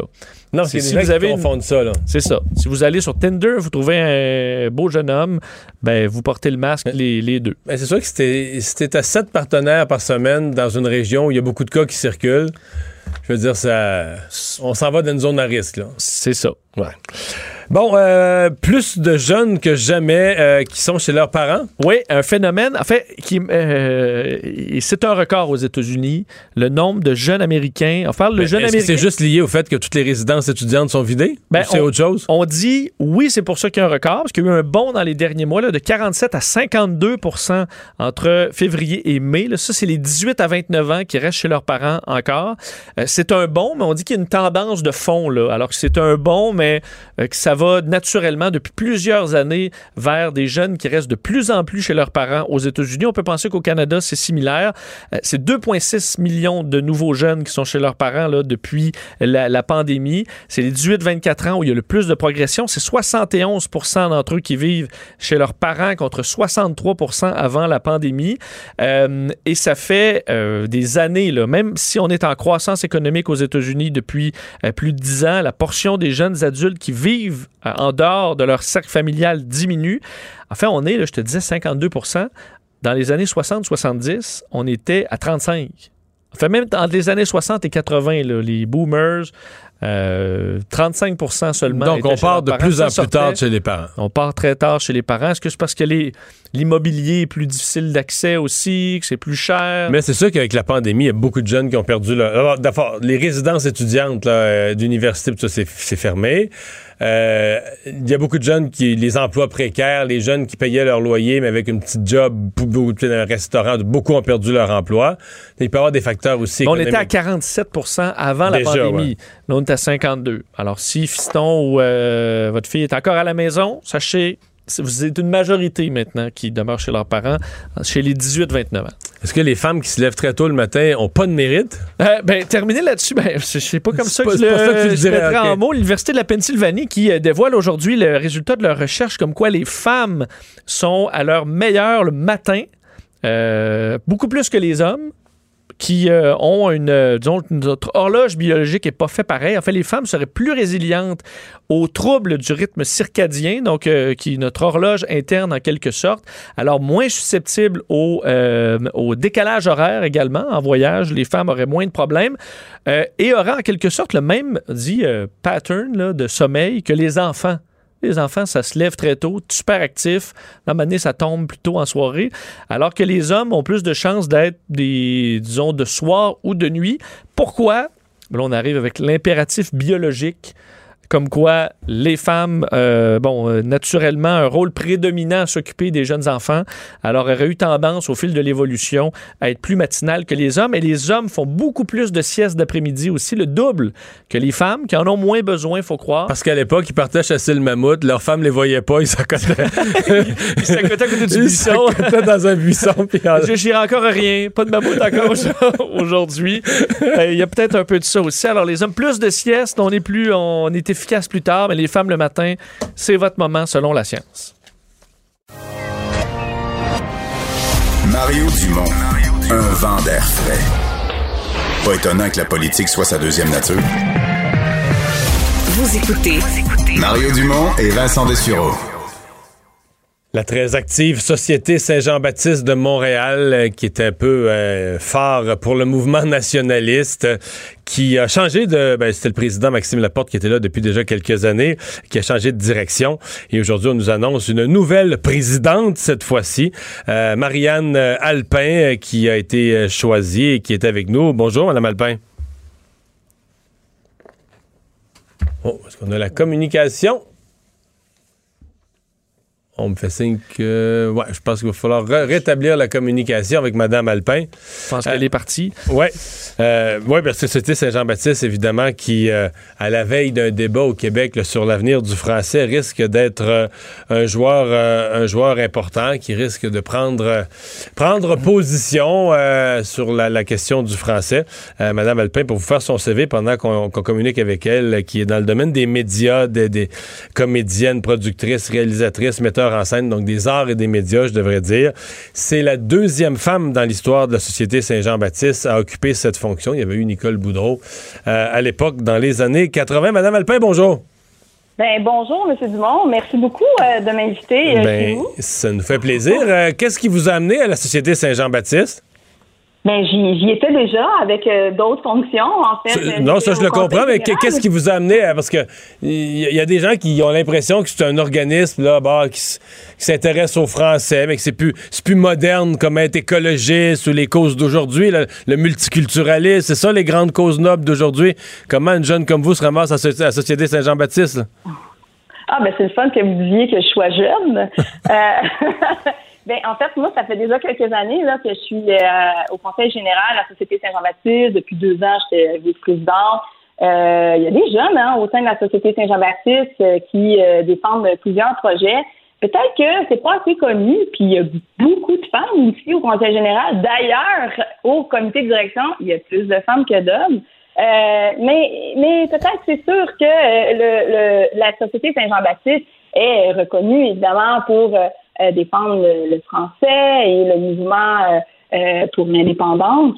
Mais pourquoi l'indépendance, ça serait quelque chose qui serait ringard alors que c'est dans le cœur de bien des Québécois? Je, c'est, c'est une drôle d'entrée en matière, mais l'indépendance, c'est, c'est, je, je pense que c'est dans le cœur de plusieurs Québécois. Puis peut-être que ça prend une petite étincelle pour euh, ramener cette, cette vigueur-là. Euh. si on pense à, à notre euh, cher Bernard Landry, qui me manque beaucoup, vous savez, c'est notre président d'honneur. Ouais. Ben, lui, il il disait l'indépendance pas dépassée, c'est une idée moderne, puis c'est ni à gauche, à droite, c'est en avant. Puis moi, c'est sur ça que, que je m'enligne. Le premier débat que vous risquez d'avoir sur votre chemin comme présidente, c'est le débat linguistique. Le gouvernement nous promet une, euh, une réforme dès cet automne. Parlez-moi de votre perception, hein, parce que pour votre prédécesseur, je l'ai reçu souvent sur ce sujet-là.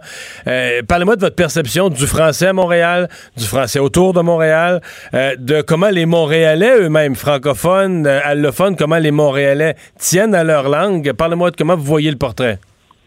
Mais le français, c'est quelque chose de rassembleur. Que ce soit de tous les partis politiques confondus, c'est rassembleur. Je suis au sein euh, de, en fait, je suis euh, sur euh, le CA de la Fondation pour la langue française et Vincent, Monsieur Parizella, Madame Marois, il y a des gens de vraiment de de, de toutes les allégeances qui sont là. Donc, on peut comprendre que le français c'est quelque chose qui est important, qui est rassembleur. Et euh, le mouvement Québec français, vous savez, Maxime Laporte est toujours président, donc c'est lui qui va continuer à, à, à, à, défendre ce, ce combat-là avec le MQF. Évidemment, la Société Saint-Jean-Baptiste ici va, va jouer son rôle. Mais les gens autour, à Montréal, c'est sûr qu'on voit qu'il y a une montée flagrante euh, des communications euh, en anglais. Donc, ça, c'est quand même assez déplorable. Mais euh, je suis assez positive. Je suis très positive avec le français. Je suis certaine que, bon, on va voir ce qui va se passer euh, cet automne avec euh, la loi 101. Euh, mais je suis, je suis positive. Mais vous souhaitez que le gouvernement fasse une réforme majeure? Vous pensez qu'on est dû pour un, un grand coup? Ou vous pensez qu'il faut Ben, je juste... pense que je pense qu'il faudrait revisser un peu là. euh, faudrait revisser la vis là. Hein? Euh, je pense que c'est le temps. Euh, Il y a des il y a des études qui ont été faites. Euh, je veux dire, ça n'a pas de bon sens aussi. là. On rentre dans une aréna. Ça, ça fait même pas partie de la loi 101, mais je fais juste donner des petits, des petits exemples. On rentre dans une aréna, puis on met la radio en anglais. Pourquoi? Parce qu'il y aurait moins de pub- publicité. Mais c'est des choses comme ça, ça n'a pas de bon sens. Je veux dire, euh, on, on est au Québec et ça se passe en français, tout simplement. Et euh, c'est tellement une belle langue. Mais moi, je suis pas à convaincre, mais dans les faits, c'est que ça se passe pas en français. C'est ça l'affaire, ça se passe. Mais c'est pour ça que ça prend des lois. Donc, ça prend des lois, puis quand il y a des lois, ben il faut aussi les respecter. Il y a la loi 104, le règlement qui, le règlement 1, on parle de communication en français. Je veux dire, la loi est là, mais pourquoi elle n'est pas appliquée? Après, c'est une question qu'on demande. Donc, euh, c'est c'est Euh, à part la langue, quels sont les autres éléments, on va dire les autres euh, priorités nationalistes que la Société Saint-Jean-Baptiste veut mettre de l'avant sous votre direction? Ben, c'est sûr que euh, la Société Saint-Jean- Saint-Jean-Baptiste est là pour défendre un peu, en fait, beaucoup la langue française et le mouvement indépendantiste. Je pense qu'il faut vraiment regarder ce qui se passe à l'international. Puis, ben, moi, je suis une fille de terrain. Hein, quand euh, j'aime beaucoup ça, le terrain. Je pense qu'il faut mettre en application des choses. Je pense qu'il faut être dans l'action. Puis peut-être penser à moderniser euh, certaines pratiques de mobilisation.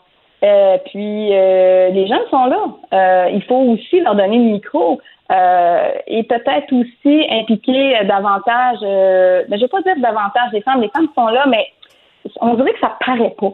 Tu sais, ça paraît pas, mais pourtant elles sont là. Euh, donc, c'est c'est pas juste des combats, mais je pense qu'il faut aussi euh, solidifier nos liens qu'on a avec euh, la communauté artistique en ce moment là. Je veux dire, sais, moi qui viens de ce milieu-là, c'est incroyable ce qui se passe. C'est c'est c'est c'est difficile. Là. Je veux dire, euh, les arts vivants, euh, je veux dire, la, la, les arts, c'est c'est- c'est le cœur, c'est le poumon, c'est l'âme d'une société. Puis, ben ça, ça a été un, pas mal mis à l'écart pendant la pa- pandémie, puis on, on, on Ouais. comprend. Mais donc, euh, qu'est-ce que la société, elle, peut faire? Mais c'est sûr qu'on va continuer à, à raffermir nos liens avec les artistes, parce que la maison Le Dieu du Dernier, ça a tout le temps été une maison aussi euh, pour, euh, pour les artistes. A plusieurs activités qui se font là. là. Ben, on va vous souhaiter un bon mandat. Merci beaucoup d'avoir été là. Ben, revoir. merci beaucoup, M. Dumont. Merci. Au revoir, Marianne Alpin, la nouvelle présidente de la Société Saint-Jean-Baptiste. On va faire une pause. Euh, Richard Martineau va être là avec nous euh, dans un instant. Mario Dumont et Vincent Dessureau. Joignez-vous à la discussion. Appelez ou textez le 187 Cube Radio 1877 827 2346. Le, le commentaire de Richard Martineau. Des commentaires pas comme les autres. Bonjour, Richard. Salut Mario. Alors, est-ce que euh, un politicien comme René Lévesque, en fait, le héros de notre nation, pourrait refaire de la politique selon les critères de 2020? C'est un méchant corailleux. Mais y a-tu quelqu'un au Québec qui savait pas que René Lévesque était un méchant corailleux? Il me semble que c'était quand même assez su. Pas à l'époque. Ben, pas de la même manière. D'un, il n'y avait pas les réseaux sociaux. Euh, y avait il y a des choses qui étaient plus acceptables. Pour moi, c'est une question que tu poses en- dans ta liste de sujets aujourd'hui, puis moi, je vais te donner ma réponse. Moi, dans ma, ma réponse, c'est que René Lévesque, aujourd'hui, pourrait difficilement être premier ministre. À Ben, mon avis, à mon avis, dans un parti politique, il y aurait de la misère à se faire prendre comme candidat pour être député.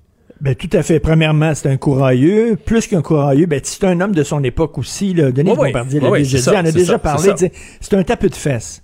Tu sais, C'est le genre de bonhomme là, que la secrétaire elle passait puis il tapait les fesses et tout ça. C'est un qui partait sur, un, sur une chire pendant deux, trois jours avec des jeunes femmes. Là. Ça dit pas exactement l'enquête que la GRC a menée sur lui. On dit des jeunes femmes, mais on, on pense que c'est des jeunes femmes majeures. Oui. Il n'y a rien qui dit que c'était c'était mineur, que c'était illégal. Mais tu sais, c'était un gars qui aimait prendre un coup, il aimait jouer aux cartes. C'était un courageux, un courant de jupon.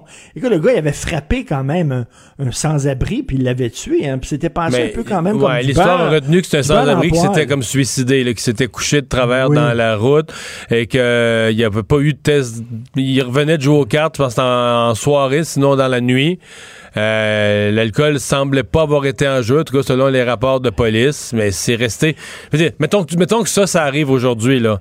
Les réseaux sociaux Ben, c'est vont virer fou, les hypothèses, C'est ça, tu survis pas à ça politiquement. non, pour moi. Absolument pas. Écoute, Churchill, euh, Churchill était alcoolique, il buvait beaucoup, prenait du hashish aussi, je crois.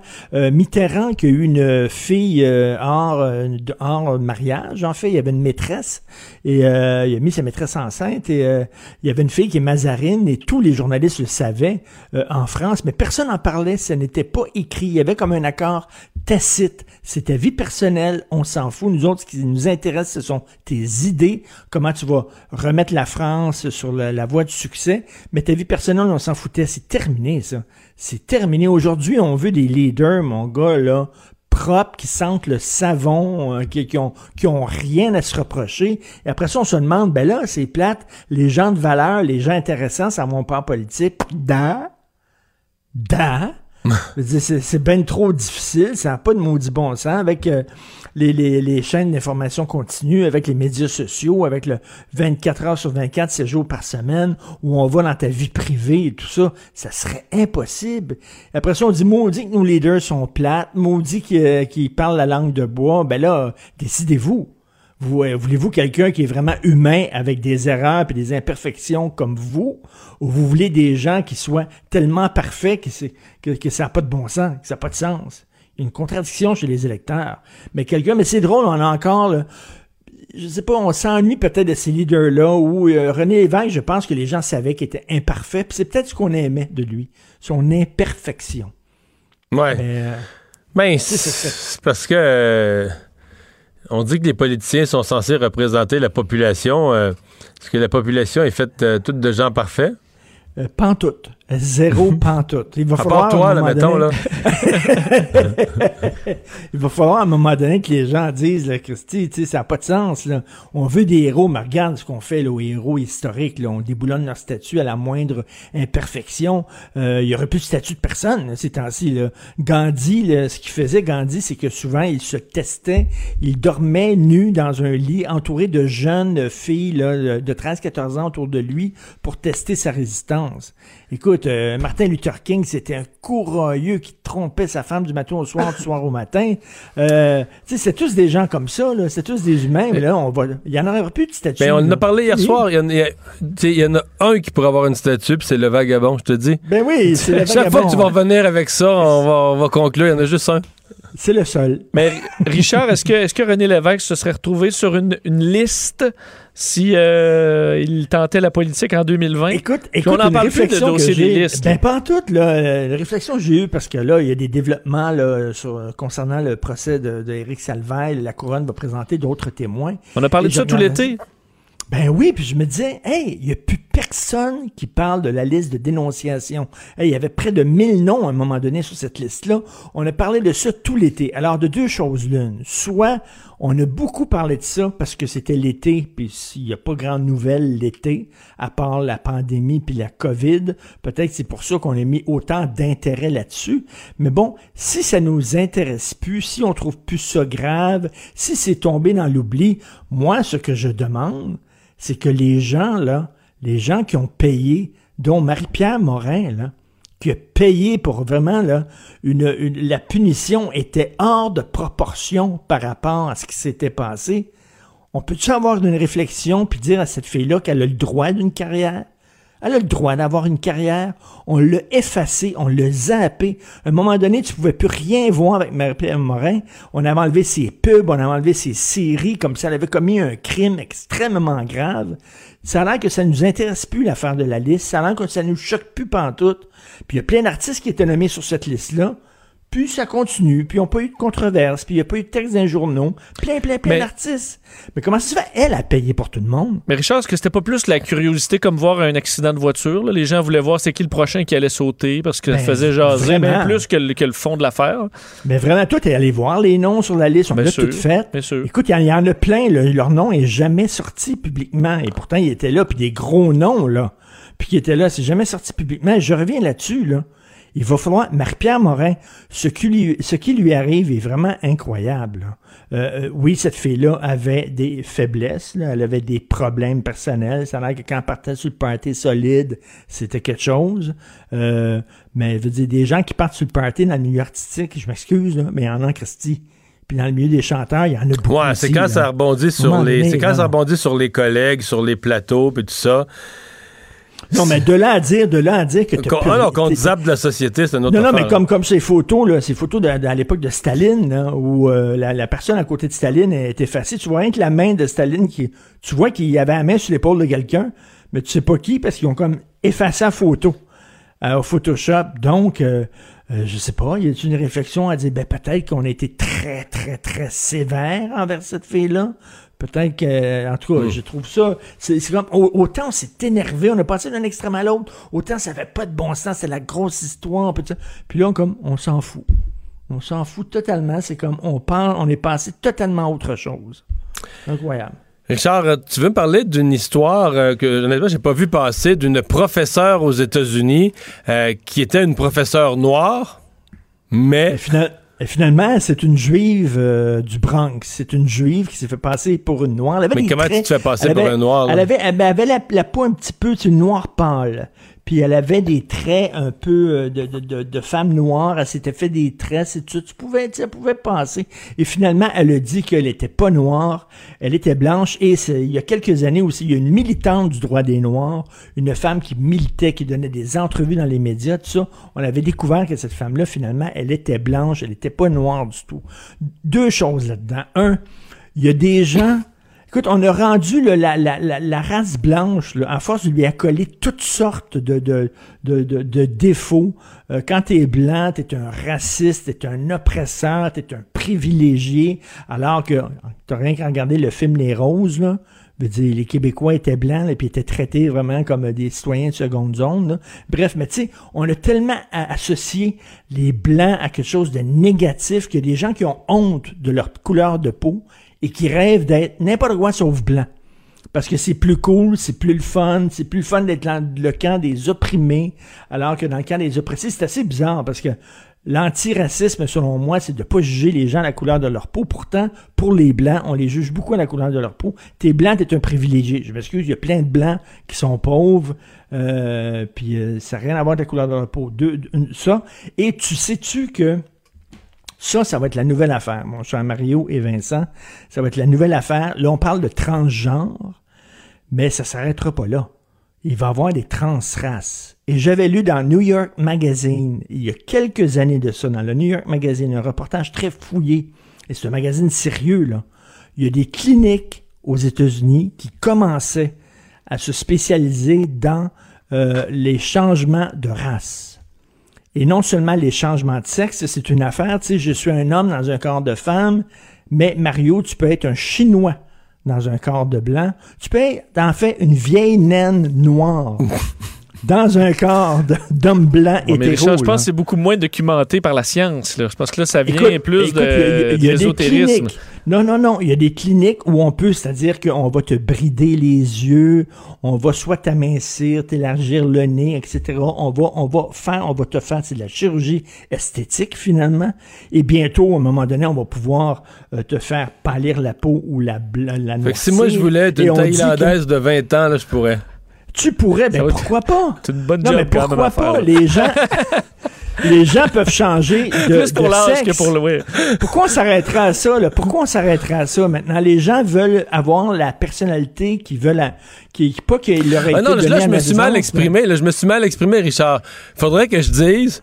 Je suis une Thaïlandaise de 20 ans et ce dont j'ai l'air publiquement, tout ça, là, je, je suis brimé. Là, je- je- Ben, c'est ça, tu te sens, en fait, tu te sens comme une Thaïlandaise à l'intérieur. Je sais pas ce que, ce que les gens voient quand ils me regardent, là, ça, c'est comme euh, ça me brime. Oui. ouais. Et là, tu, tu dirais, ben écoute, euh, il faut que finalement l'intérieur de mon corps ressemble à l'extérieur et que l'extérieur ressemble à l'intérieur. Ouais. Donc, tu vas voir un médecin pour changer. Mais- écoute, je te le dis, là. Mais il y a euh, plus que ça parce que il y a, y a aussi que je pense que si tu es dans des mouvements euh, très militants là, de gauche, Oui. euh, on a vu ça à la, à la ville de Montréal, là, dans l'entourage. C'est une conseillère de. Oui, c'est une conseillère de, de, de Valérie Plante, si je me trompe pas, qui s'était présentée pendant des années, là, qui avait même eu des emplois à titre d'Autochtone et tout ça. Ben oui. Puis à un moment donné, euh, c'est Madame ça, c'est Marie-Josée Parent. Puis là, finalement, il y avait deux personnes vra- vraiment spécialisées en généalogie qui avaient remonté des générations avant. Puis il n'y avait pas d'Autochtones, là. Ben, Mais là, donc, tu te rends compte qu'elle, elle, s'est- elle avait besoin d'annoncer des rapides. Elle avait vécu en. Faut, être honnête, elle avait vécu en parfaite cohérence avec ses principes. Euh, elle avait eu des emplois. Probablement qu'elle a fait un bon travail euh, dans ces emplois-là, dans la cause autochtone, etc. Mais c'est Elle juste. l'était pas. Tu l'es pas, Le c'est reste qu'elle l'était pas, mais dans un, dans un milieu, comme tu dis, puis ça, c'est des gens qui se sont dit autochtones, pas seulement pour avoir des, des bénéfices, c'est-à-dire pas payer d'impôts, puis ça, c'est pas ça, là. C'est Non, vraiment. non, c'est pour la ça, cause. là. C'est pour parce la que dans cause. mouvements de gauche, tu vas plus facilement avoir accès à des postes, on va plus écouter Écoute, ton message. Ben, c'est sûr, t'es dans un mouvement de gauche, puis la gauche se radicalise, tu vas au micro et tu fais partie d'un groupe racisé, tu fais partie d'un groupe d'opprimés. Ben, c'est certain que soudainement, ce que tu dis a plus de valeur que si tu arrives là. Et si t'es un homme blanc, hétérosexuel, de plus de 50 ans, porte un t-shirt avec écrit dessus Kick my ass. Parce que, tu sais, vraiment, là, t'as tout contre toi, là. Fait que, tu sais, c'est- c'est pas à mode, les gens te prennent moins au sérieux, etc. Et je suis convaincu, notez-le, notez la, la date d'aujourd'hui, ce que je dis, je fais une prévision que dans pas grand temps, ça va être un mouvement, ça, de gens qui vont vouloir changer de race. Ils vont en avoir beaucoup, puis ils auront des cliniques pour pouvoir les aider, parce qu'ils se sentent... Écoute, tu le sais, là, qu'il y a des gens qui se disent euh, amputés dans un corps normal. Es-tu au courant de ça, Mario? Non? Il y a des gens qui disent, moi, je suis un amputé. OK, je suis amputé. il manque une jambe, mais je suis dans un corps avec mes deux jambes. Fait que je me sens pas bien. Ils vont chez le médecin, puis ils se font amputer. Ils se font enlever une jambe, et là, ils sortent de là, puis ils sont contents. Parce qu'ils sont... Regardez, allez sur Google, là, je niaise pas, là. Il y a eu plein de reportages là-dessus. Des gens, il y a même un nom pour ça. C'est pas la dysphorie de genre, mais c'est des gens qui disent, moi, je suis amputé, alors qu'ils ont quatre membres, et, et ils se sentent très mal, angoissés, ils pleurent, la vie est plate, et finalement, ils se font amputer un bras ou une jambe, puis là, ils sont heureux. C'est un- c'est- c'est une maladie, là, qui existe. Je l'invente. Réflexion pour le long week-end. Hey, merci, Richard. À mardi. Salut, bon vino tout le monde, bye. Le, le commentaire de Emmanuel Latraverse. Des analyses politiques pas comme les autres. Bonjour, Emmanuel. C'est difficile de suivre ça, je vais te dire. ouais. Ça va prendre trois jours. Ouais. Bon, parle-moi de l'appel de, parle-moi de l'appel de Christian Dubé. ouais, c'était pas mal plus euh, rationnel, si on veut, Oui. à terre. Écoute, le gouvernement est confronté à un sérieux problème, là, je pense, dans sa lutte contre euh, la pandémie. C'est que il y a, il y a pas de bâton à, à sortir. Tu sais, le bâton, la carotte, on ferme, on punit. C'est, il est, il est vraiment pris avec un relâchement. Et M. Dubé, aujourd'hui, en a fait une démonstration, mais absolument éloquente. Là. Laval, 17 personnes dans un souper, 14 cas. Mais qu'est-ce que ça illustre, ça? C'est que les gens, je pense que ça illustre à quel point les gens sont tannés. Tu sais, on a sous-estimé la fatigue de la COVID. Le roll-ball des normes, des règles, Ouais. D'écouter, de faire attention. Et, euh, Mais je pense qu'on a sous-estimé aussi qu'à répéter les mêmes consignes sur le même petit ton moralisateur, à un moment donné, ça rentre par une oreille puis ça sort par l'autre. là. Tu sais, Ça ça a plus d'impact. À ce, à ce compte-là, je trouve que Christian Dubé, ses messages plus simples, plus bruts, euh, à mon avis, ont un ton plus susceptible de provoquer des changements de comportement. Que, mettons, la façon dont le docteur Arruda m'a donné, essayait de nous convaincre en voulant trop en mettre, je sais pas. Ben, c'est parce que le risque qu'on a, c'est qu'on se demande si, tu sais, ça fait, ça, ça a commencé lundi, on s'en rappelle, hein, avec Monsieur, euh, Monsieur Legault qui tirait sur la sonnette d'alarme du relâchement généralisé. Puis on regarde, puis il n'y a rien qui s'est amélioré. Et moi, je pose la question, est-ce que le gouvernement craint d'être en train de prêcher dans le désert en ce moment? Face à la prise de risque euh, des gens, je pense qu'il, en tout cas, je pense que la question se pose, là, parce que c'était vraiment comme un plaidoyer du cœur, là, tu sais, presque Ouais. qu'a lancé euh, M. Dubé aujourd'hui. Moi, j'ose espérer que leur système de, de code couleur, là, de niveau d'alerte, là, un peu comme la Sub-Feu, là, quand on va en camping l'été, va peut-être permettre de... Dis- Dis-moi comment tu le comprends, toi, parce que là, ça va sortir la semaine prochaine. Dis- Dis-moi ce que tu en comprends du code de couleur.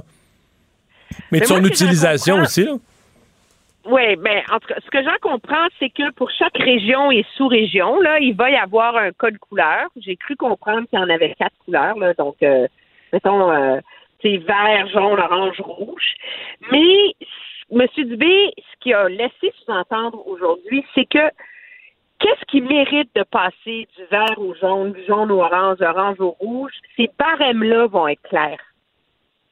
Et donc, euh, ça veut dire qu'on va savoir pourquoi une région est jugée à risque et le gouvernement va annoncer d'avance ce- quelles, euh, quelles mesures vont être mises en place pour chaque niveau de risque. Et donc, euh, je pense que ça donne le ça donne au gouvernement le pouvoir de, de vulgariser son approche parce que là, là imagine. là, Mais, mais je pense que ça va aussi. se ouais. à fermer les bars dans les Laurentides, mais les laisser ouverts à côté dans la Naudière, puis fermer les magasins dans le village d'à côté. Ça peut Mais un quoi? Ça peut marcher dans le sens que ce que ça peut faire, là, c'est que souvent les gens sont plus à l'écoute de leur de leurs gens de proximité. Donc si, si le scénario arrive que je sais pas moi dans une MRC là euh, où, la- où la région des Laurentides les bars ferment puis pas dans la Naudière ou peu importe.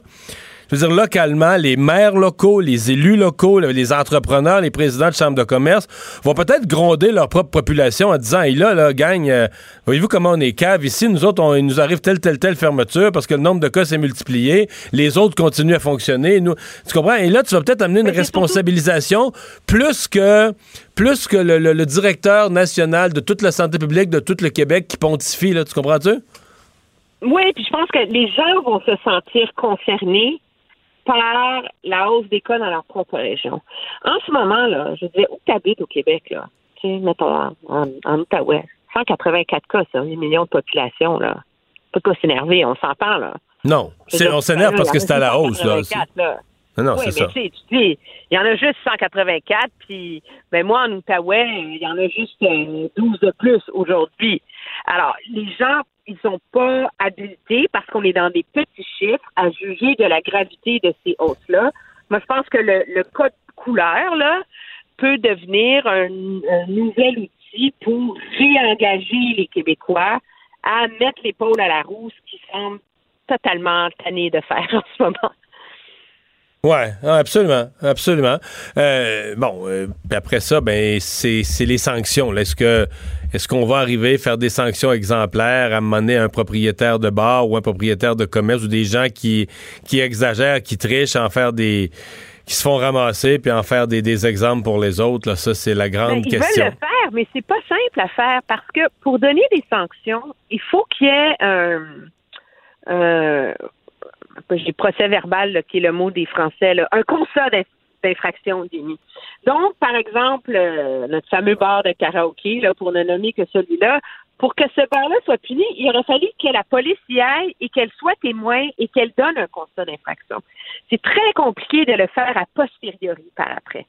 Et donc, ça, ça veut dire que si tu te mets à envoyer le signal que tu vas agir, que tu vas sévir et que tu vas punir, ben, faut que tu aies la cavalerie qui vienne en arrière après, là. Ouais. faut que tu aies des escouades, euh, tu sais, je veux dire, faut que tu aies plus d'escouades de la CNSST, faut que tu aies des escouades policières qui le fassent, faut que tu engages une partie de la sécurité publique là-dedans. Alors, ça se fait, même si nous, on dit, ben, franchement, ils ont juste à donner des infractions, puis des punitions, puis des sanctions, mais c'est un régime qu'il faut mettre en place après parce que la menace, sans la mise en œuvre, ben, ça fonctionnera pas non plus, là. T'as aimé euh, le- l'expression de M. Legault, la formule relancer l'économie sans relancer la pandémie? Oh, mon Dieu, j'ai dit, bon, un autre slogan. Ouais. Ils sont forts là-dedans. en prendre moins pour en prendre soin. Euh, oui, mais c'est parce que là, on va pas c'est pas relancer la pandémie. Je veux dire, c'est c'est un bon slogan là, mais c'est un peu à l'envers là. Tu sais, je veux dire, c'est on se rend compte que finalement, c'est pas la relance de l'économie qui relance la pandémie, c'est la négligence des gens qui relance la pandémie, hein, premièrement. Mais ça illustre, je pense, dans l'esprit des gens, à quel point, oui, le Québec s'en sort bien, s'en sort mieux que les autres provinces économiquement, malgré avoir été l'épicentre de la pandémie, mais à quel point tout ça, c'est très fragile. là. Et à quel point euh, une deuxième vague qui force des fermetures massives, euh, des confinements, même si c'est par région, ça va avoir un immense coût économique. Moi, la question que je pose par ailleurs, c'est que M. Legault parle beaucoup d'économie ces temps-ci, mais on cherche un peu la cohérence là-dedans.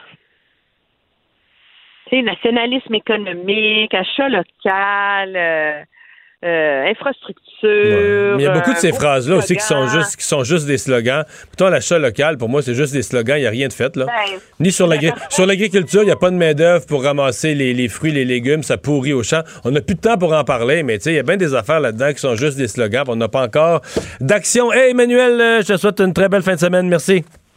Je te remercie, au revoir. Bye bye. Et euh, ben, on va s'arrêter. Dans un instant, on revient et je serai avec Paul Larocque dans le bulletin TVA Nouvelles.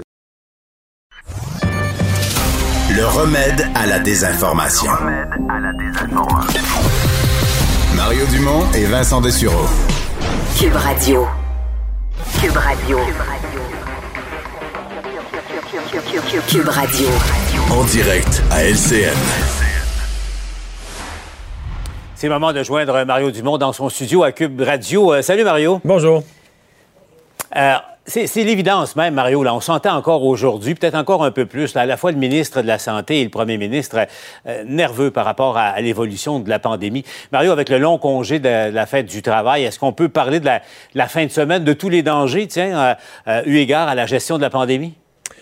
Certainement une certaine période charnière. On se souvient tous de la, semaine de relâche. À ce moment-là, c'était les voyages. Mais euh, les affaires arrivent mal, c'est certain. Parce qu'on avait eu, euh, durant le mois d'août, un nombre de cas assez bas là, chaque jour. Et, là, il y a une remontée qui était en cours. Et tout à coup, les deux dernières journées, on est en haut de 180. C'est pas énorme dans toute la population du Québec, mais c'est plus la tendance qu'il faut voir. Puis on la connaît, la tendance. On la voit en France. Quand ça a commencé à monter, c'est reparti vers le haut. En Espagne aussi. Donc on se dit, on l'a déjà vécu une fois. Est-ce qu'on est capable, avec euh, plus de discipline, avec le respect de mesures quand même simples, euh, de, de de juguler ça, essayer de contrôler ça? Parce que, euh, puis M. Legault, M. Dubé, par toutes sortes de formules aujourd'hui, ont essayé de rappeler à la population, d'abord, le fait qu'ils ne veulent pas être obligés de confiner à nouveau quoi que ce soit, école, peu importe. Deuxièmement, il y a des bénéfices. là. Les, exemple, on avait les chiffres sur l'emploi. Aujourd'hui, on voit les emplois revenir. On a les bénéfices du déconfinement. On veut pas euh, revenir à des gros chiffres. On veut pas revenir avec la pandémie là, qui, nous, euh, qui, qui nous pend au bout du nez. Donc, on est... Là, on est en hausse, mais pas grave, terrible encore, mais juste un point charnière où on dit, OK, si ça continue à monter, encore quelques jours ça continue, les cas se multiplier, là, on va rentrer dans des zones à risque, euh, des zones qui vont peut-être obliger des décisions plates. Euh, Mario, évidemment, on a, euh, on a, changé de ministre de la Santé euh, entre la première vague et, et aujourd'hui, on le sait. Mais parle-moi un peu du comment tu évalues le, le, ton avec lequel parle le premier ministre et, et ministre Dubé. Puis parallèlement, tu as, la ministre de la Sécurité publique, elle, qui invite carrément les gens qui nous écoutent à, à dénoncer, à faire de la délation en quelque sorte là, pour dénoncer les, les contrevenants. Chaque individu a son ton. moi, je dois dire que personnellement, j'aime beaucoup le ton de Christian Dubé. Je trouve qu'il a euh, tu sais, à un certain point, le printemps passé, puis je sais que leur travail était pas facile, mais tu prends comme le docteur Arruda, euh, on est, on est sur sa chair à chaque jour, puis donné, on peut avoir l'air de faire la morale au monde ou de pontifier un peu, même si tout ça est fait de bonne foi, puis en expliquant des mesures qui sont pour le bénéfice du, plus grand nombre. Je trouve que Christian Dubé a un ton simple, sec, cru, euh, nomme les choses, explique les choses. le côté en même temps de, de quelqu'un qui vient du monde des affaires, là, où c'est c'est ça, là, c'est clair. Et euh, moi, j'aime la façon. J'ai l'impression qu'il est plus susceptible d'aller rejoindre un public large, quand même des gens qui étaient sceptiques, qui en avaient ras le pompon de toutes les mesures et les contraintes. Euh, il est peut-être plus susceptible de leur parler et de les rallier. Euh, et, de leur faire comprendre que, je veux dire, c'est pas. si le gouvernement veut pas retourner en confinement, c'est pas pour son intérêt, son intérêt personnel, le gouvernement, c'est parce que mhm. il y a un prix énorme à ça, il y a un prix dans nos vies, il y a un prix dans notre économie. Fermer des écoles, c'est épouvantable, on l'a vécu une fois. Donc, il faut garder cette, euh, ce, nombre de cas sous contrôle. Il y a aussi la situation politique. Le gouvernement n'a peut-être pas la, marge de manœuvre euh, qu'il avait au, début de la pandémie euh, comme tel. Mario, il y a un autre sujet qui fait beaucoup, beaucoup jaser. Ton entrevue d'hier avec Denis Coderre, là, où on, a compris qu'il n'a pas dit oui, mais il n'a pas dit non. Donc, il ouvre la porte à, un retour en politique. Mario, on va écouter parce qu'on on avait hâte d'entendre la réaction de Valérie Plante à, cette idée hypothétique, mais idée quand même qui avance, qu'il y aura un match revanche entre elle et Denis Coderre. On l'écoute et je veux t'entendre ensuite. Moi, c'est la dernière de mes préoccupations en ce moment. Donc, il nous reste un 45 au retour de l'athlète. En 2021. Vraiment, là, je pense que euh, comme mairesse, euh, j'ai euh, beaucoup de pain sur la planche. On a des grands chantiers. On a traversé la COVID avec la Ville de Montréal. Ça en est vraiment bien sorti. C'est le dernier de ses soucis. Est-ce que tu la crois, Mario?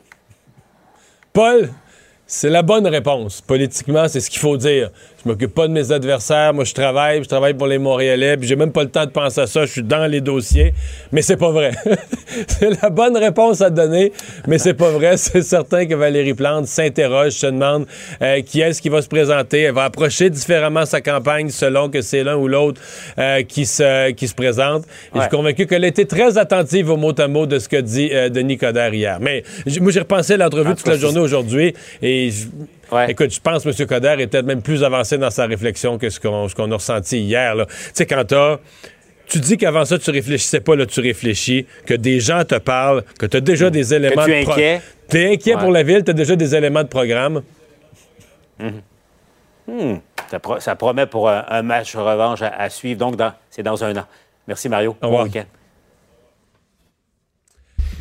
Alors Vincent, oui, un week-end charnière, là. Oui, important. D'ailleurs, un rappel, euh, on demandait euh, aux Québécois d'être de respecter les mesures alors qu'il annonce quand même plutôt beau mais frais parce qu'on sait évidemment euh, la partie qui s'en vient, c'est-à-dire de faire des soupers, des, des événements en famille à l'intérieur, ça inquiète quand même la santé publique. Mais c'est plus à risque encore que dehors. Absolument. Alors, euh, au moins, il fera quand même beau, mais lundi annonce quand même beaucoup de pluie. Te dire, parce que tu parlais de l'Espagne, on a beaucoup parlé de la France dans les derniers jours. 10 400 cas euh, aujourd'hui. L'Espagne avait franchi une seule fois le cap des 10 000 cas pendant la pandémie, alors que ça a été un des pays les plus touchés. Alors, ce sera vraiment à surveiller. Et ça nous rappelle que les pays d'Europe, présentement, à plusieurs endroits, ça remonte et qu'on doit être vigilant ici euh, au, au Québec. Alors, euh, disons, on en profite avec prudence pendant les trois prochains jours. Merci Vincent, merci à vous d'avoir euh, été là. Euh, on est en congé ici lundi à Cube Radio. Il y aura néanmoins des balados de la programmation toute la journée et on vous retrouve mardi 15h30. Cube Radio.